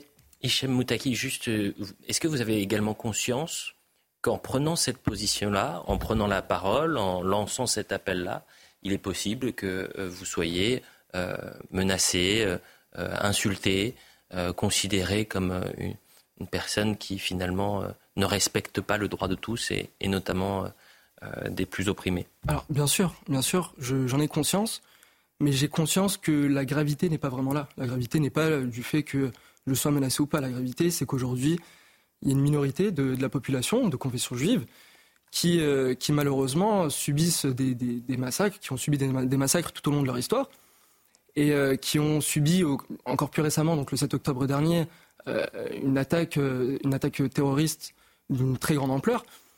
Donc je pense que le plus important aujourd'hui, c'est de mettre le doigt sur les tragiques événements, et de ne pas mettre le doigt sur ma sécurité ou sur le danger que je peux. Mais pardon, pardon, je mettre les pieds directement dans le plat. Je suppose à votre prénom peut-être que vous êtes de culture musulmane et comme vous le savez, une grande partie aujourd'hui des actes antisémites hum. viennent euh, plutôt euh, de musulmans. Et euh, selon les enquêtes qui ont été faites notamment par Dominique Régnier et la Fondapol, ils disent qu'il y a des préjugés antisémites chez 50% euh, des musulmans. Et c'est pour ça d'ailleurs qu'on est très heureux de voir que c'est plutôt des jeunes des quartiers qui ont lancé cette initiative. C'est assez rare. Comment vous expliquez Parce qu'évidemment, il y a quand même beaucoup de gens comme vous, je suppose que ça indigne. Euh, comment expliquer que vous soyez si peu nombreux à vous mobiliser sur euh, cette cause de cette communauté? Alors, pour répondre à votre question, alors c'est vrai qu'on est une minorité à penser comme ça. Mais l'objectif, c'est de réunir un maximum de personnes. Vous savez, tout est une, tout est une question d'idéologie, tout est une question d'éducation. Et, euh, et, le fait que, alors pour vos chiffres, j'ai pas malheureusement, j'ai pas le, le, chiffre exact. Si vous me dites que 50% des musulmans, j'ai dit que c'était l'enquête de, de, oui, de Selon euh, selon euh, selon cette enquête, j'ai pas les chiffres exacts, mais si vous dites que c'est 50%, je pense que ces 50% là ont eu un manque d'informations et un manque de d'échanges. Et je pense que c'est, selon moi, c'est très important de, promouvoir et de mettre en avant l'échange interreligieux entre les différentes communautés, aussi bien avec la communauté musulmane, entre la communauté musulmane et la communauté juive, ou entre la communauté euh, euh, musulmane avec la communauté catholique ou euh, voilà chrétienne ou, autre. en tout cas, voilà, promouvoir le, le dialogue interreligieux, c'est très important. Et malheureusement, et les jeunes aussi, je parlais des collégiens, lycéens tout à l'heure, ne sont pas sensibilisés à ça, ne sont pas sensibilisés à ce genre de discours, à ce genre de dialogue, le dialogue de paix, un discours euh, euh, pacifiste qui met en avant euh, la paix dans un premier temps et qui met en avant la tolérance et le fait d'accepter les autres en fonction de leur religion. Et beaucoup justement de Français de confession musulmane partagent cette position-là.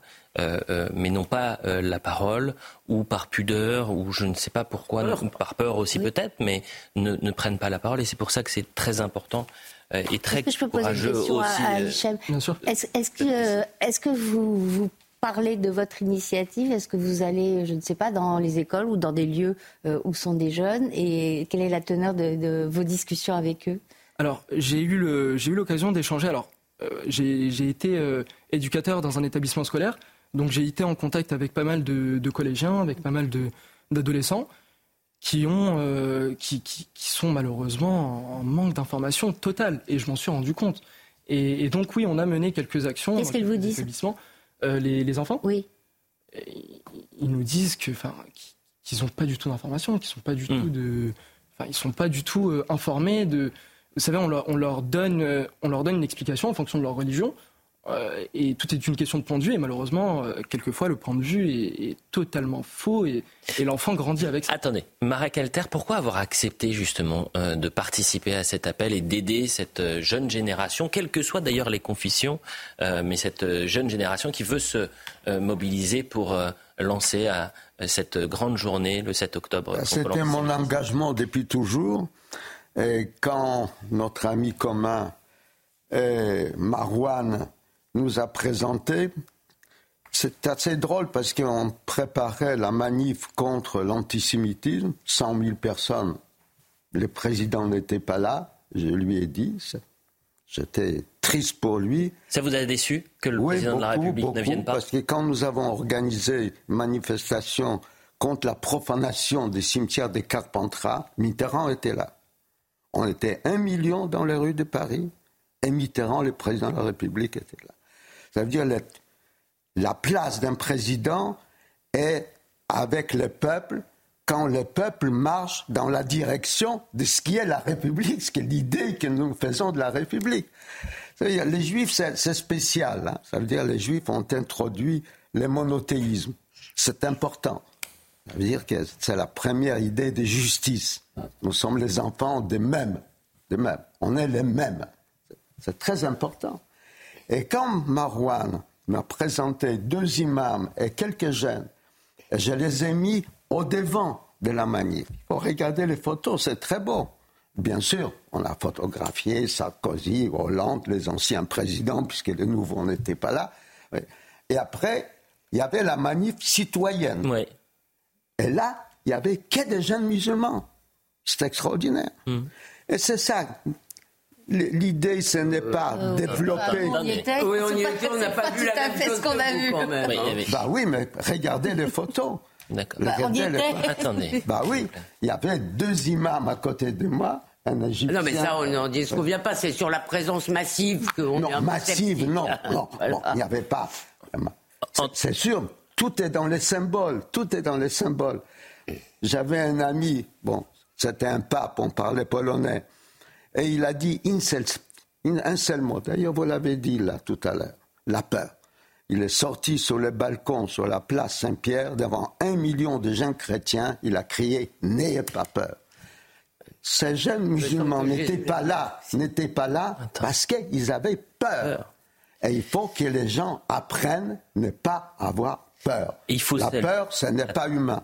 Il faut saluer, puisque effectivement cet appel pour une journée mondiale contre l'antisémitisme est euh, euh, à l'initiative notamment euh, de Salomé qui a 18 ans, de Kessia qui a 14 ans, de Hichem donc qui est avec nous. Je me permets de donner votre âge. Vous avez 23 ans, de Léa 19 ans, Lizzie 17 ans, Lily, Lydie Anne, pardonnez-moi, également 14 ans, et Marwan, que personne dont vous parlez, qui a 42 ans.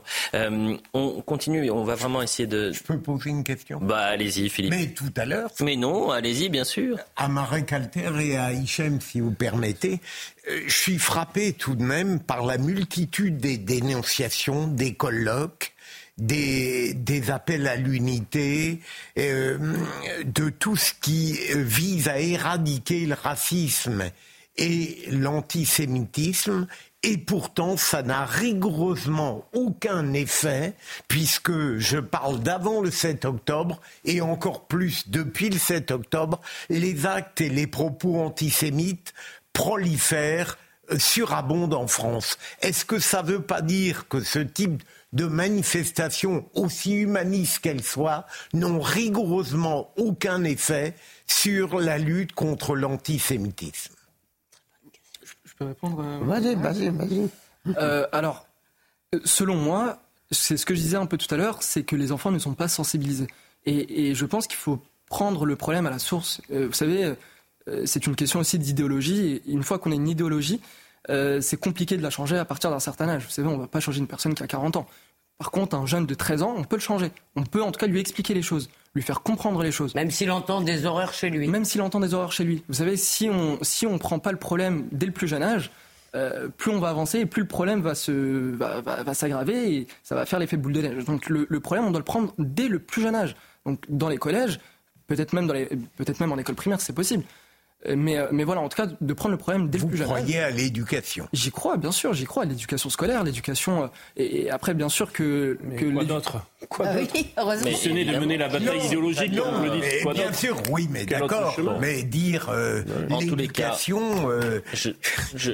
je veux dire, c'est évident, c'est beau. Mais euh, lorsque des horreurs sont ancrées chez les êtres, euh, je crois qu'elle n'a rigoureusement aucun effet eh ben, pour les éradiquer. on, a plutôt envie de l'encourager. Mais évidemment, avec, avec, Je l'encourage. Faire de la journée du 7 octobre une journée contre l'antisémitisme, c'est une très bonne idée. mais je veux dire qu'elle n'aura probablement aucun effet sur le poison. Mais ça sera une référence. Vous vous rendez compte Il n'y a pas, regardez la liste des journées internationales. Il n'y a pas, jusqu'à aujourd'hui, une journée internationale contre l'antisémitisme. Et le 7 octobre était libre? Le 21 mars. 7 octobre, c'est libre. C'est pour ça qu'Iramas a choisi le 7 octobre. J'ai vu que le 21 mars était la journée mondiale euh, contre le racisme et l'antisémitisme dans les universités. Donc, euh, mais c'est pas euh, effectivement, ça n'a pas forcément pas spécialement le même ça, parce que le racisme et l'antisémitisme, c'est pas exactement la même chose. Mais c'est bien pour ça ah. que euh, la mobilisation que vous avez euh, menée, en tous les cas la manifestation, c'était une manifestation euh, contre l'antisémitisme. Tout Les chiffres ont explosé. Euh, vous restez avec nous, bien sûr. Je voulais vous faire réagir hier à cette attaque de Recep Tayyip Erdogan d'une extrême violence, qui n'est pas d'ailleurs sa première attaque. Il avait menacé l'Occident en, en, octobre en disant vous voulez quoi? C'est une guerre de religion en substance. voilà ce qu'il disait. Et là, c'est ministre israélien qui est visé. Selon lui, il n'y a aucune différence entre Adolf Hitler et euh, Netanyahou. Ils vont nous faire regretter Hitler. Ce que fait Netanyahou est-il inférieur à ce qu'a fait Hitler? Non. Pour l'instant, Hitler n'était pas aussi riche que ce dernier. Il est plus riche qu'Hitler. Il reçoit le soutien de l'Occident. Toutes sortes de soutiens viennent d'Amérique. Et avec tout ce soutien, qu'ont-ils fait à plus de 20 000 Gazaouis? Ils les ont tués. Écoutez, l'Allemagne paie encore aujourd'hui le prix d'Hitler. C'est pourquoi l'Allemagne ne fait pas un bruit. Sa tête est penchée en avant, mais nous ne devons rien à personne. On est sur des propos Alter qui. Ben, il pense parler aux gens primitifs qui n'ont aucune, aucune connaissance. Moi, je suis né dans le ghetto de Varsovie. Je lui ai dit un jour à Erdogan, j'aurais bien voulu vous y inviter, Et voir ce que c'est que les ghettos de Varsovie. Et comment vous décodez ces déclarations-là? Il est. Bon, il, il pense qu'il est. qu'il il y a beaucoup d'aujourd'hui de chefs qui veulent reconstituer le passé. Lui, il pense à être le chef de l'Empire ottoman. On a mmh. oublié. Mmh. La Crimée, dont on parle beaucoup, c'était l'Empire ottoman, c'est Catherine II qui a reconquis Hein, sur les Ottomans la Crimée qui est devenue russe. Donc, c'est un. Euh, il est loin d'Atatürk, qui a introduit, introduit la laïcité en Turquie, d'ailleurs qu'il était d'origine juive. Et ce sont des gens dangereux, dangereux parce que dans un monde sans repère, parce que nous vivons, c'est la première fois depuis longtemps, nous n'avons pas d'idéologie. Avant, nos parents avaient des rêves collectifs, communistes, socialistes, fascistes, libéraux, conservateurs, anarchistes. C'est-à-dire, mon père, quand il traversait les frontières, il retrouvait ses camarades. Il était socialiste. Mhm. Hein? Il n'était jamais seul. Il n'avait pas, pas besoin d'aller dans une synagogue pour retrouver des camarades. Aujourd'hui, vous traversez la frontière et vous vous retrouvez parmi des étrangers. C'est ça la différence. Et, et là, dans cette, nébuleuse, il y a plein de gens qui essayent de, de s'imposer, s'imposer physiquement, personnellement, mais ils n'ont pas une perspective, ils nous proposent rien. Mhm. Ah, mais ce discours, alors peut-être pas celui-ci, mais le discours de Recep Tayyip Erdogan trouve un certain écho en bah, Europe et notamment en Allemagne et en France, puisque la diaspora turque, lors des précédentes euh, élections, a voté massivement pour Recep Tayyip Erdogan. Et il y a l'Allemagne. Mais pour le coup, Erdogan a un projet qui, conjugue nationalisme et islamisme.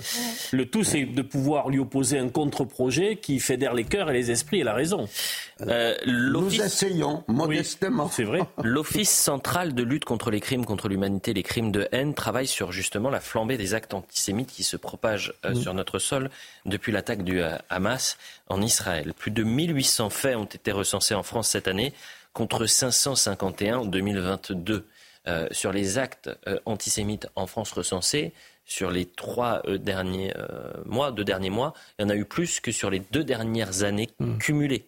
cumulées. Vous voyez le sujet d'Aminata déclarations sur les réseaux, moi j'ai jamais autant reçu parfois de comptes même pas anonymes. De messages de haine. Des messages, mais, Bien sûr. mais alors c'est totalement open bar. Hein. Aminata Demphal qui revient justement sur ces chiffres.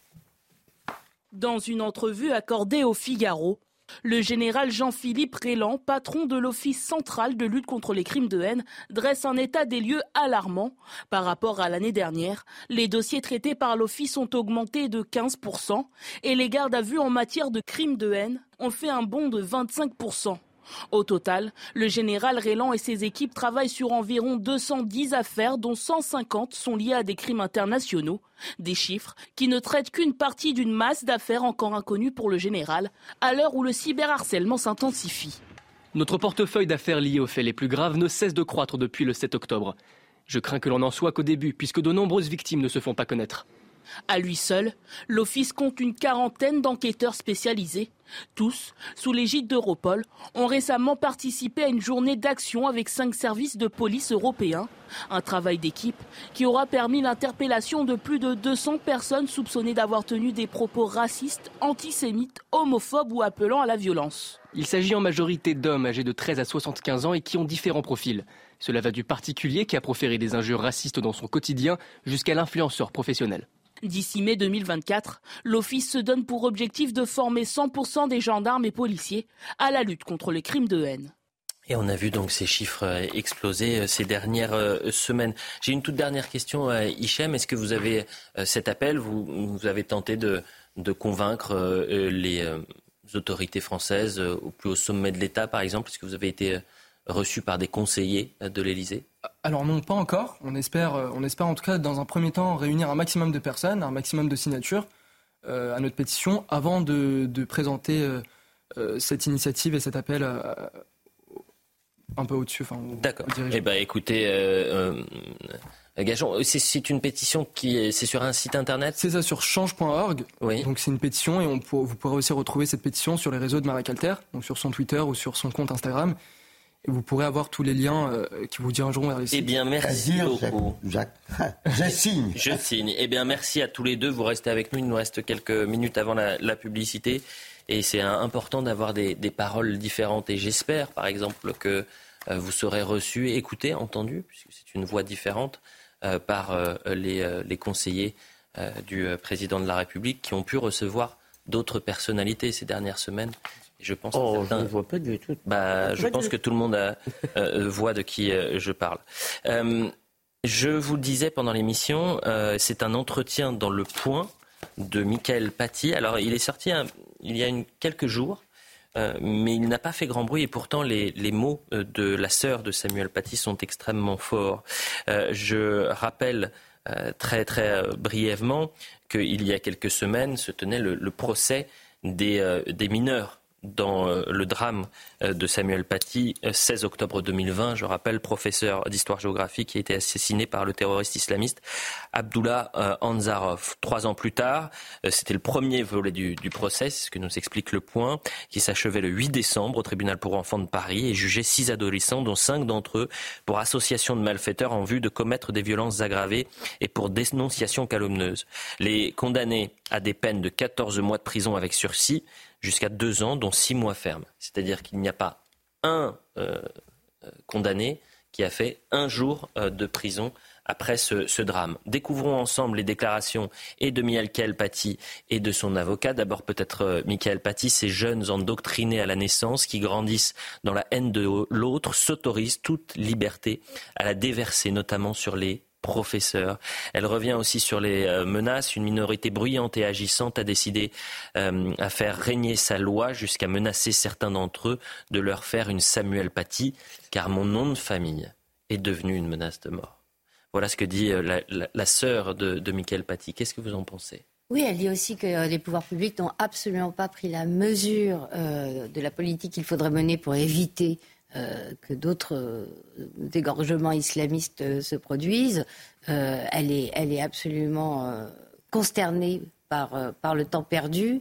elle se plaint aussi que la justice privilégie, s'agissant des mineurs, complètement l'éducation qui est bien, mais oublie euh, la répression. Rappelez-vous, hein, la justice euh, a expliqué que euh, les mineurs qui avaient contre-rétribution indiqué à l'assassin où il pouvait trouver Samuel Paty ne pensaient pas qu'il allait aller jusqu'à le tuer. le, c'est surtout la première fille qui a menti. La première fille qui a menti. Et ça, c'est la déclaration de l'avocat, justement, de Michael Paty et de sa famille, qui euh, revient sur la décision de, justice qui a pu euh, choquer bon nombre de, personnes.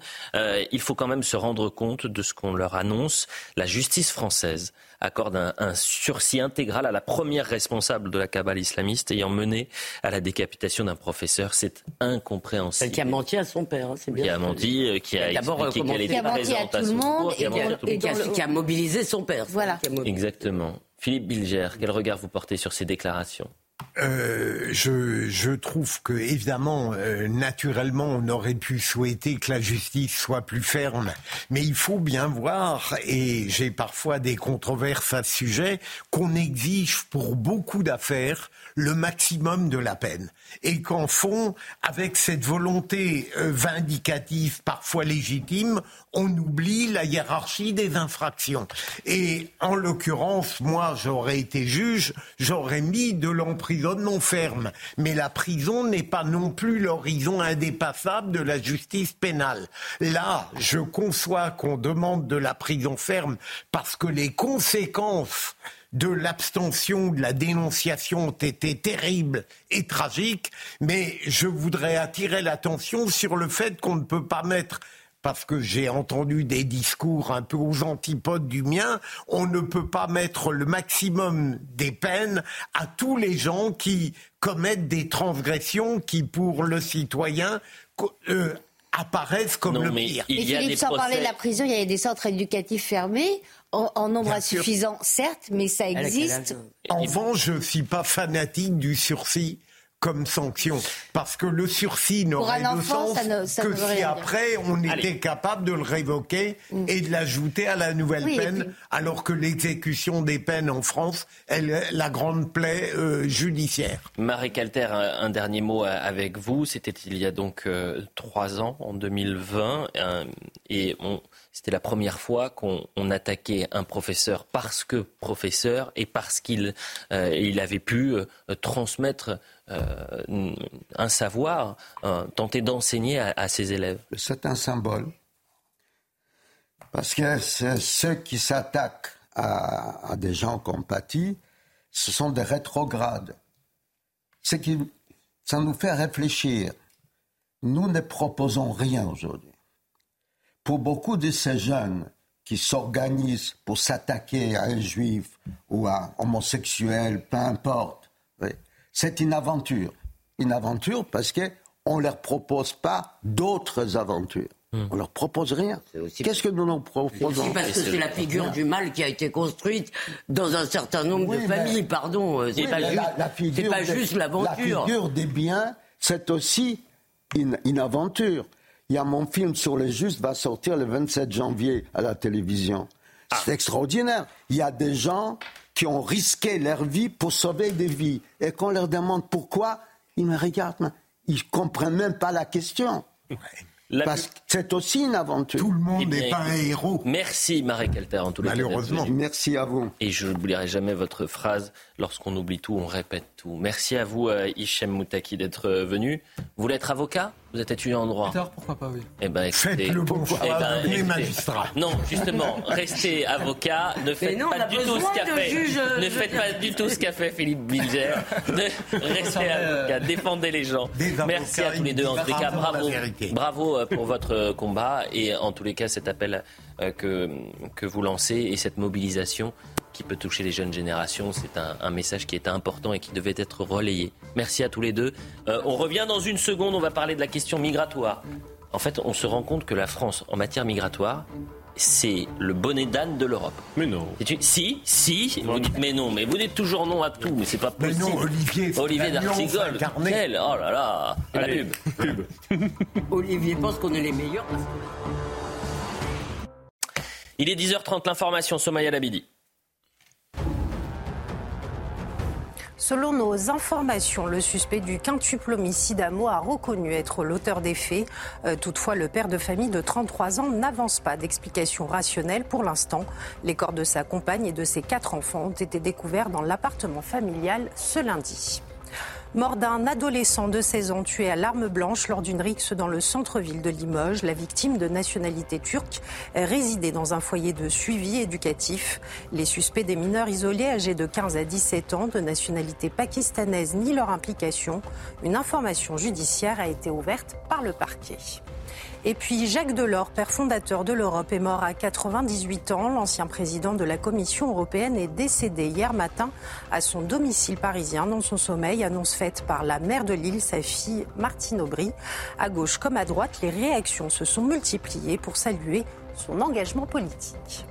Merci Somaya et Labidi. C'est un jeu de chaises musicales. Philippe Bilger, vous êtes Mais allé à droite, vous avez à gauche, bien vis, et Vous avez fait quelques kilomètres ce matin Oui, mais- euh, sur le plateau de, de CNews. Vous me bougez, euh, au moins, euh, je ne peux pas dire, au moins je suis mobile physiquement. Ah, mais vous l'êtes, vous l'êtes, ne vous inquiétez pas. Euh, plus sérieusement, et Somaya Labidi en parlait dans son journal, un mineur isolé est décédé dans une rixe à Limoges. Des suspects, tous mineurs isolés pakistanais, ont été placés en garde à vue. Il s'avérerait que c'est une, une rixe entre la communauté euh, turque avec la communauté pakistanaise. Et ce qui est terrifiant, c'est que ce genre de scènes euh, eh sont euh, habituelles dans le quartier. Le récit est signé Célia Gruyère. C'est sur la place Winston Churchill à Limoges qu'une rixe entre bandes a éclaté ce lundi. Un mineur isolé turc âgé de 16 ans est décédé après avoir été blessé à l'arme blanche. Il était accompagné de trois autres mineurs turcs quand ils se sont fait prendre à partie par un autre groupe. Vers 17h30, travaillant au bureau, j'ai entendu euh, des bruits, euh, des exclamations. Donc je suis venu voir à la fenêtre. Et là, j'ai vu un groupe de 5-7 personnes contre un groupe de 3 personnes qui, se, qui avaient tous enlevé leur ceinture en cuir et qui se donnaient des coups de ceinture en cuir euh, violemment. Il y en a même un du groupe des trois qui est tombé par terre et qui a été lapidé au sol, enfin par à coups de ceinture et tout ça. Et les deux groupes, ce que j'ai vu après, les deux groupes se sont séparés. Le groupe de 3 est parti dans la rue euh, en face et le groupe de 7 est parti direction Place d'Aisne. Cinq suspects, des mineurs pakistanais SDF âgés de 15 à 17 ans, ont été interpellés et placés en garde à vue. Tous nient leur implication quant au coup mortel porté à la victime, mais reconnaissent leur présence sur le lieu des faits. Pour ce témoin, ce genre de scène est habituel sur la place. Trois, quatre fois par semaine, il y a des altercations euh, violentes euh, sur cette place, hein, euh, à, di- à divers niveaux, mais voilà. Une information judiciaire a été ouverte par le parquet de Limoges. Des personnes impliquées dans la rixe sont toujours activement recherchées. Et ne parlez surtout pas, surtout pas d'insécurité et de la question migratoire. C'est interdit.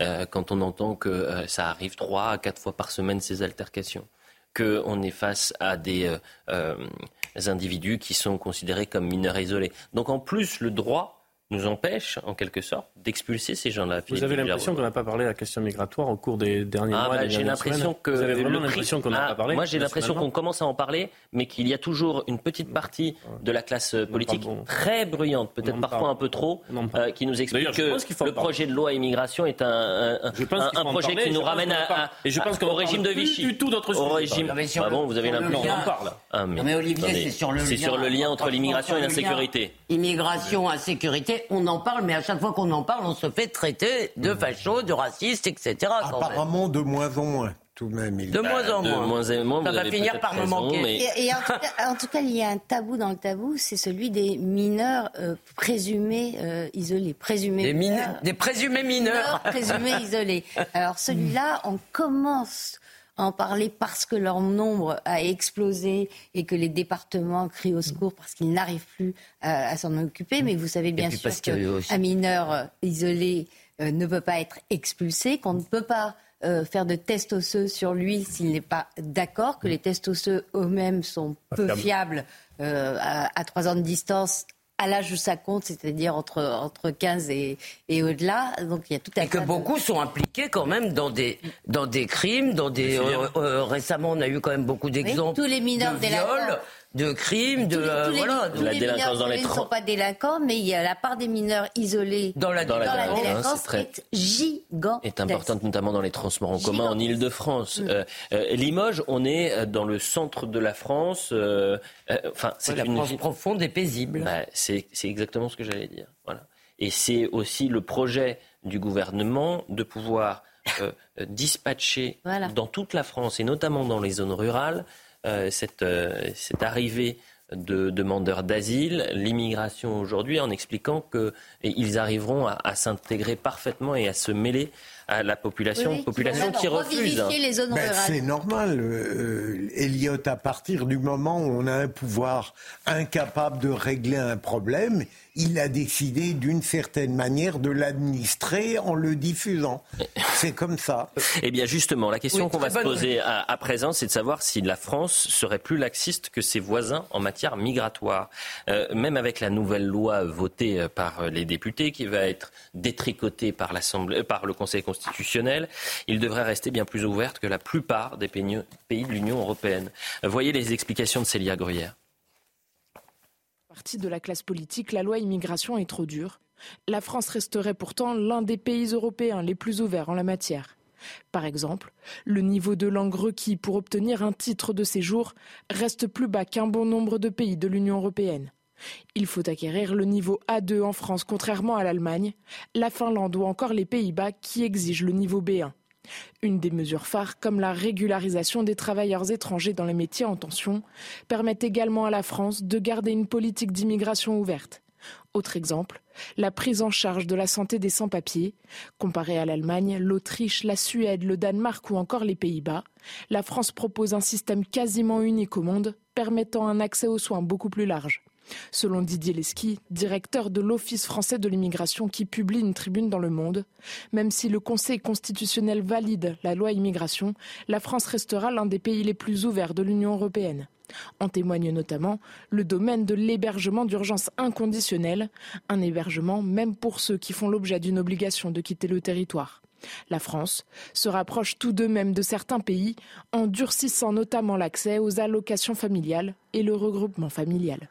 Ce qui est extraordinaire, c'est le récit qui en est fait et par les médias et par une partie de la gauche, en train de nous expliquer que c'est le retour de, de l'extrême droite euh, au pouvoir avec cette loi immigration. C'est-à-dire que depuis des années, il y a une intimidation qui pèse sur le pouvoir, sur les élus, euh, qui est menée parce que quelqu'un, un causeur, appelé le, un, auteur de causeur, Cyril Benazar, appelé le braillomètre, c'est-à-dire qu'il y a les associations de gauche, les, les fameuses associations euh, qui font venir les migrants, il y a les médias si vous voulez, vous vous faites insulter par le monde, Libération, France Inter, etc. Euh, il y a toute une, une nébuleuse comme ça, immigrationniste, qui n'est pas du tout majoritaire, mais qui fait peur à tout le monde. Donc, qui a réussi à installer en plus l'idée que si on était pour réduire l'immigration, on était raciste. Donc bon. Olivier D'Artigol. Il y a une grande crise de l'accueil et de l'intégration dans notre pays qui est incontestable. Notre pays n'est pas, euh, ça c'est les chiffres à l'appui, ils sont officiels, je parle de l'immigration euh, officielle, régulière, n'est pas légal, n'est pas celui qui accueille le plus. Nous accueillons 4% des immigrés euh, extra-communautaires, alors que notre population, c'est 16% de, de l'ensemble de l'Union européenne. D'autres pays européens, pour résumer, accueillent dans des proportions plus importantes que nous. Mais tout en disant ça, je ne nie pas la crise spectaculaire de l'accueil et de l'intégration. Euh, après, je vous le dis, le texte voté ne réglera rien. Mmh. Il y a une totale illusion sur l'effet réel de ce texte. vous répondez si pas ce à la, n'est que- à la ça question. va durcir les conditions de vie des immigrés réguliers. Oli- Olivier D'Artigol, vous, ne rép- vous ne répondez pas à déjà je- je- euh, sur le premier point sur euh, la France en termes d'accueil n'est pas euh, dans les Chiffre euh, officiel. au, au podium. Bah, vous voulez un autre chiffre officiel sur la- les, les premiers titres des sé- séjours accordés en France par Oui, rapport ça- à 99 Oui. Mais c'est pas moi qui veux vous le donner, c'est l'observatoire, le oui. fondateur de l'observatoire de Oui, l'immigration qui sûr. va vous répondre. Si 1 600 000 premiers titres de séjour qui ont été octroyés en France entre 2017 et 2022. En moyenne annuelle, c'est 23% de plus que sous François Hollande et 41% de plus que sous Nicolas Sarkozy. Euh, sur ce volume record, l'année dernière, 2022, c'est l'année record des années records, puisqu'on a eu 316 000 premiers titres de séjour accordés. C'est absolument, absolument inédit. Euh, à titre de comparaison, c'est 153% de plus que le nombre de premiers titres de séjour qu'on octroyait en 99. Donc vous voyez, c'est c'est une hausse qui continue depuis, euh, depuis bientôt 25 ans. Qu'importe que peuvent faire les voisins européens sur l'accueil, nous, depuis 99, c'est 153. Oui, mais ça n'invalide pas ce que je vous ai dit. Mais, par oui, mais c'est toujours la même chose. Mais ça n'invalide pas. euh, qu'est-ce que qu'est-ce qu'on doit regarder Euh, Et d'ailleurs, la question que je vous posais, c'est est-ce que la loi immigration nous permet d'être plus ferme que nos voisins Non, européens. Non. Et que par exemple, le Danemark, qui est un régime social-démocrate, est bien plus ferme que nous. Donc c'est toujours l'idéologie ou le Mais dogmatisme. il reste, Elliot, que je pense que depuis des années, sous toutes les latitudes politiques, on aurait été beaucoup plus capable d'être rigoureux et sévère à l'égard de l'immigration clandestine et de ceux qui n'ont rien à faire dans notre pays si on avait été capable en même temps de faire une politique d'intégration pour les étrangers qui sont chez nous et qui honorent notre pays. Gentils avec les gentils, méchants avec les Je- méchants. Non, mais je crois que c'est l'incapacité des pouvoirs de droite et de gauche à faire accepter une politique très dure parce qu'ils n'ont même pas été capables de mettre en œuvre l'autre. Bah, euh, une- un invité régulier vous dirait, euh, et vous allez le reconnaître, le problème c'est le nombre, le nombre, le nombre. Oui. Donc euh, euh, voilà. sûr. Donc quand euh, aujourd'hui- quand vous avez un afflux massif euh, d'arrivants, euh, malheureusement euh, vous ne pouvez pas accueillir dignement. J'entends bien l'argument. Euh, David Lisnard disait il faut réduire par 8 euh, Ils ont la question besoin- migratoire, le nombre Ils ont d'entrées. besoin de s'intégrer en plus quand ils arrivent en grand groupe. Euh, la question de Vatry. Alors là, ça c'est fort. Évidemment, euh, Vatry, et on remercie le juge des libertés, la justice française qui. Euh, aux téléspectateurs de voir hein, et de se faire un avis sur la question de la justice et des questions migratoires. 25 passagers indiens de l'avion ont été euh, immobilisés pendant 4 jours à Vatry dans la, la Marne et ils ont été libérés mardi alors qu'ils sont dans l'attente de l'examen de leur demande d'asile. Et le juge, pour libérer ces gens qui sont en situation euh, irrégulière, a invoqué un vice de forme. Cette phrase, que je vais vous citer, il faudrait la poser à côté du, du projet de loi Asile-Immigration. Ils sont libres de leurs faits et gestes, même s'ils sont en situation irrégulière sur le territoire n'est pas un français. projet de loi C'est extraordinaire. Oui, effectivement, c'est accueil et immigration. Audrey Berthaud. Ils sont désormais libres. Après plusieurs jours de confinement, suite à l'arrêt du vol Dubaï-Managua par la police aux frontières, 25 passagers indiens ont été libérés ce mardi. Ces passagers avaient demandé l'asile politique en France alors que leur avion était retenu au sol pour soupçon de traite d'êtres humains. Leur libération a été décidée par le juge des libertés et de la détention pour un motif de forme. Ce dernier a estimé que le directeur de la police aux frontières de l'aéroport de Roissy-Charles de Gaulle ne l'avait pas saisi dans les délais en vue d'obtenir la prolongation de leur maintien en zone d'attente pour huit jours. Le parquet de Bobigny a précisé qu'ils sont donc libres de leurs faits et gestes, même s'ils sont en situation irrégulière sur le territoire français. Parmi les 25 passagers, 5 mineurs ont été confiés à l'aide sociale à l'enfance du département et placés. L'avion a pu repartir lundi avec 276 des passagers. Il a atterri à Bombay ce mardi au lieu de se rendre à Managua, la capitale du Nicaragua, comme initialement prévu. Ils sont libres de leurs faits et gestes, même s'ils sont en situation irrégulière sur le territoire français. Bienvenue en France et la Il politique n'y a migratoire pas aujourd'hui de délit de séjour irrégulier en France. Ça, on remercie. qui François Hollande l'a supprimé. De toute façon, euh, les- les- la Commission européenne, enfin le Parlement européen, nous interdit euh, d'incarcérer des gens qui sont sur notre territoire de façon irrégulière. Et ce que la loi va essayer d'instituer, c'est une amende de 3000 et quelques... Incarcérés même dans les centres de rétention. Ah oui, mais non, on, ne peut pas. On, peut ne, pas on ne une peut amende. que donner une amende. Et avec et ça, la loi, on pourra Non, Non. toujours Non, pas. non. La- là, il n'y a rien. On, on les laisse partir sans rien et la loi va essayer euh, de pénaliser en mettant une amende. Autant Pardon, dire je que vous fais répéter ça va, parce que je- ça va être ça va être extrêmement efficace. Et là, ce sont les traités européens qui nous empêchent d'agir. pourquoi le juge des libertés ne vient pas sur les plateaux et expliquer cette décision Mais parce que le juge des libertés. Il a tous les droits, le juge D'abord, je ne suis pas enthousiaste hein, de cette fonction. euh, euh, mais, mais il faut bien voir que dans l'état actuel de notre état de droit, Mhm. ou bien le juge applique à la lettre les dispositions légales et il aboutit à des catastrophes, voire vatries, et qui défient le bon sens, ou bien il ne les applique pas et d'une certaine manière on peut lui reprocher de transgresser l'état de droit actuel. C'est alors est-ce qu'il a le choix entre le bon sens ou est-ce qu'il a le choix entre la transgression, l'application absurde de la loi? On aurait pu espérer qu'un juge des libertés de la détention, confronté à une telle alternative, trouve le moyen tout de même d'éviter le ridicule qu'on vient de voir, c'est-à-dire de relâcher dans la nature 25 personnes qui sont en situation Mais irrégulière, mais il ne peut pas. Il y aurait eu recours et il aurait perdu. Attends, est-ce est-ce que je peux vraiment poser une question Parce que je voudrais être sûr d'avoir compris. Dans toute l'Europe, d'accord, quelles que soient les législations, on n'a pas le droit euh, de retenir euh, des gens qui n'ont, dont, dont le seul euh, dé- délit, disons, est, est, euh, d'être en situation irrégulière. On n'a pas le droit de les, de les retenir Alors, en centre de rétention, c'est Au ça Danemark, ils rentrent Alors, pas. s'ils sont en situation irrégulière et sous le coup d'un ordre d'expulsion qui s'appelle au QTF Oui, ça, chez nous, on peut les retenir. Non, non, mais, si- Mais juste le délit de situation ça- irrégulière. voilà. Non, on peut pas. Je vous On- peut- très on peut leur coller sur une amende, sujet, euh, très efficace. Sur le sujet Vitry. Vatry, oui. Ah non, Sur mais ce je pense dossier-là. qu'il y a un état de droit, c'est peut-être préférable un état de non-droit. Est-ce qu'il faut revoir la loi? Certains euh, euh, ont essayé sur la dernière période. Je pense d'ailleurs que le passage par le Conseil constitutionnel va être sévère parce que quand le législateur n'élabore pas Ah oui, avec non, soin là la loi, oui. il se... Non, mais là, ça va passer puisque c'est juste Oui, une non, cette dimension va passer. Ce que je veux dire, c'est que la loi n'a pas été euh, bien construite. On le sait. Ah oui, c'est de la y faute compris, des législateurs, Y compris, la Première ministre dit, nous présentons au Conseil constitutionnel une loi qui ne va pas être... Mais Olivier, sur vous n'êtes pas dupe, vous savez pourquoi elle dit ça, elle ne voulait pas Ce cette que loi. je veux vous dire, c'est qu'on abîme la politique quand on présente au Conseil constitutionnel une, un projet de loi dont la Première ministre elle-même dit il y a des Ah, éléments, vous- il y a des c'est éléments votre référence, la Première il y a des ministre, éléments maintenant. d'inconstitutionnalité. Je ne savais pas qu'Elisabeth Borne était votre référence. Ce Et Olivier D'Artigol, je ne savais pas que euh, Elisabeth Borne était votre boussole politique. Mais est-ce qu'on vous dites que vous dites que euh, euh, c'est fragiliser la politique que Oui, de présenter un texte pense. qui est mal euh, mal ficelé. Oui. Moi, je pense que c'est insulter les Français que de ne pas donner leur avis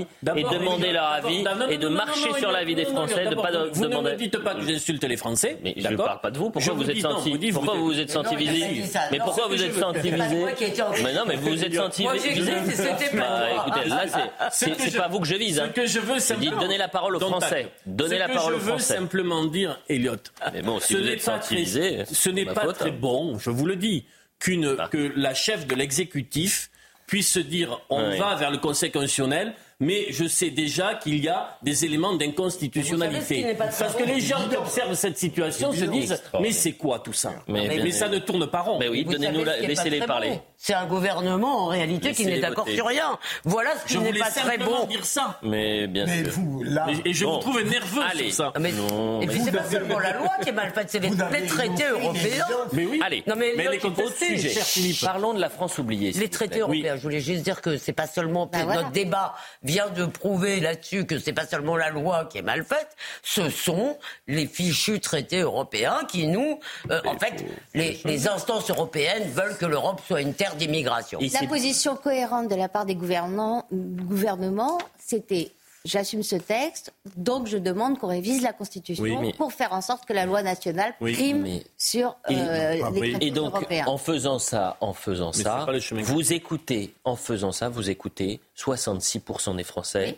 qui réclament que le droit français Il n'est pas prime mauvais quand vous êtes sur par le ailleurs droit impopulaire. européen. Mais le gouvernement n'a pas voulu écouter elle.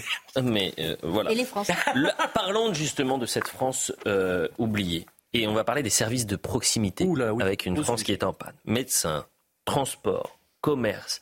Vous avez une partie de la France qui est voilà, laissée pour compte. Et ils sont rarement entendus, rarement écoutés. Et c'est peut-être eux d'ailleurs qui nous alertent en disant vous commencez à nous fatiguer avec l'affaire Gérard Depardieu, vous parlez jamais de nos, nos- nos difficultés. Donc on a un reportage extraordinaire de Fabrice Elsner et de Chloé Tarka justement sur euh, la difficulté. Vous savez qu'il y a 30% des Français qui vivent dans une zone définie comme une- une- un désert médical. 30%, un Français sur trois. Vous voyez le sujet. Nous sommes seulement à 20 km de Disneyland. Pourtant, ici, dans cette commune de Seine-et-Marne, le manque de services impacte le quotidien de ses habitants. Peu de commerces de proximité et pas de transport en commun. Pour cette habitante de Guérard depuis 35 ans, difficile de s'imaginer vieillir ici. Dès qu'on arrive à 80 ans qu'on peut plus conduire, et moi ça, ça enfin, moi j'y pense parce que j'ai 65 ans et je me dis mais euh, dans 10 ans, dans 15 ans, je sais pas dans quel état je serai. Et je pense que je retournerai en ville hein, parce que c'est pas possible de rester là. Heureusement, une solidarité s'est mise en place. Nous sommes chez Martine, membre de l'association Entraide et Déplacement, qui compte une cinquantaine de chauffeurs bénévoles permettant aux personnes âgées de les conduire. Dans tous les transports qu'on fait, on a 60% de, de transport pour le médicaux, on a 35% pour les courses, et le reste, ça peut aller du, de- tout simplement d'aller porter des fleurs au cimetière. C'est c'est un truc tout bête, mais une personne âgée, elle ne va pas faire 3 km à pied pour aller porter des fleurs au cimetière, donc elle a besoin de nous. Martine retrouve une habituée des services de l'association. Alors on va, on va à l'intermarché de, de Farmoutier. Hein. Ces personnes âgées qui ne conduisent pas et qui sont dans des villages, dans des lieux où les commerçants ne sont pas suffisants pour, euh, pour survivre. On est obligé. Moi, si, au, au décès de mon mari, euh, soit je déménageais, si, si cette association n'avait pas existé, j'aurais été obligé de déménager. Chaque année, les chauffeurs de l'association parcourent jusqu'à 90 000 km pour aider les habitants. La France. C'est un énorme sujet. Parce que, vous voyez, ces habitants s'organisent entre eux pour organiser, par exemple, le ramassage scolaire, pénurie de, de chauffeurs scolaires, parfois même de cantinières dans les écoles. Euh, ce sont ces, ces lieux où euh, un médecin généraliste peut ne euh, pas partir en retraite pour ne pas laisser ses patients parce qu'il n'y a pas de, de- de relève. Donc ils s'organisent comme ils le peuvent avec de l'entraide, mais sans qu'il y ait une politique nationale, une politique de service public forte et, et, et pro-réactive. Et on à ces est à problèmes une heure de quotidien. Paris, à 20 Et nous minutes de sommes- Disneyland. alors, Vous savez, c'est le terminus du RER. C'est Et vous faites juste 30 km et vous tombez en plein dans ce type de, Mais de Olivier, on va, problématique. on va pas non plus de transformer tout le monde euh, en fonctionnaire. Euh, il, Non, y a, mais- il y a une partie euh, de ces services qui peuvent être euh, faits, assurés par le privé, pourvu.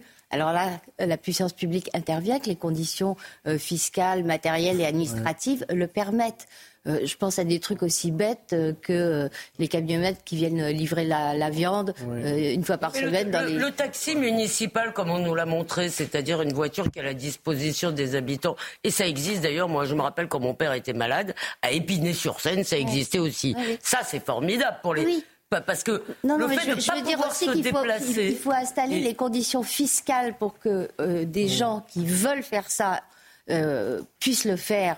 euh, en gagnant leur vie dignement, sans pour autant euh, Mais il y a un les- vivier d'emploi extraordinaire sur l'aide à la personne. Il y a un vivier d'emploi Mm. extraordinaire, mais ces mé- métiers sont trop précarisés et mal payés. Ils Mal, sont pas mal payés et imposés. Je me demande si l'État, de manière perverse, ne compte pas sur l'inventivité des gens et des citoyens dans les zones désertiques pour régler les problèmes que lui-même n'est plus capable de Mais Philippe, vous oubliez que quand l'État règle un problème, c'est nous qui payons. euh, je veux dire. Oui, Donc on est, déjà j'entends un peu, bien. on est déjà un peu au max. J'entends bien, mais là, reconnaissez, Elisabeth, que vivre Bien sûr. dans des villes, des villages comme ça, ces gens Oui. pour ces gens, Mais c'est on reconnaît simplement, l'État ne peut pas tout, comme Bien disait, Bien vous sûr. savez. Il nous reste euh, quelques minutes seulement, même une petite minute. Je ne sais pas si vous avez vu cette information euh, sur le calendrier des jours fériés en 2024. C'est drôle. Et avec ça. des conseils pour poser ses RTT. Ah non, mais pour- c'est Vous avez vu ça C'est-à-dire qu'il y avait un sujet au 13h de TF1 hier qui vous expliquait comment poser une vingtaine de jours Non. Pour maximiser le- pour avoir trois mois de vacances. Non. Je vous promets que c'est vrai. Hier, C'était JT de 20 euh, 13h. Mais non, mais c'est intéressant. Alors là, pour le Eh coup, c'est concernant. Là, on finit par. C'est dans un journal hier aussi où on vous dit posez Oui, vos. c'est ça. le- Mais le- journal papier. Ah, journal papier Hmm. également. Bah, JT de 13h. Information capitale. Je vais vous proposer d'avoir trois mois de vacances en posant 25 jours. Ne Parce donnez que, pas en les fait, dates, l'économie du pays va s'effondrer. En 2024. Ceci expliquant peut-être ce dont on a parlé En précédemment. 2024, Exactement. un seul jour férié, le 14 juillet, tombe un dimanche. Donc en posant 25 jours de congé, les salariés pourraient ainsi bénéficier au total de 20 57 jours de vacances. Non mais Euh, Philippe, qu'est-ce qu'il Mais non, mais on travaille, on n'aime pas travailler dans ce Euh, pays. On aurait pu terminer avec Je ne veux pas travailler. C'est vrai, on aurait pu Peut-être que le jour, Elliot, où on proposera dans les quotidiens les jours où on pourra travailler Oula, en France, il y aura un changement oula. radical. Non, mais là, vous Benoît avez- Hamon sort vous de avez- chez Bord. Non, mais Il y a Olivier d'Artigol qui va arriver. euh, Et le télétravail pour les franciliens au moment des JO. Vous allez voir aussi, ça va être un gros sujet. Les Ouais, pouvoirs ouais, publics bah, vont ont- euh, essayer de. De nous, de nous enfermer. euh. Ça va être un confinement euh, salarial, c'est ça que Oui, vous non, dire mais ça se discute pour essayer de désengorger les. Eh ben, à la réalisation, c'était Jérémy, à la vision, Dominique Raymond, au son, Guillaume Marceau. Je vais remercier tout particulièrement Anthony Rodriguez et Benoît Bouteille qui ont préparé cette émission. Toutes les émissions sont à revoir sur cnews.fr. Dans un instant, c'est Johan Usaï qui reprend la main. Nous, on se retrouve bien sûr ce soir à, à 20h. Et euh, vous le savez, vous en avez l'habitude désormais depuis le début de la semaine. L'heure des Pro 2, c'est jusqu'à 21h20. Donc, euh, on joue les prolongations. Merci à tous. À tout à l'heure.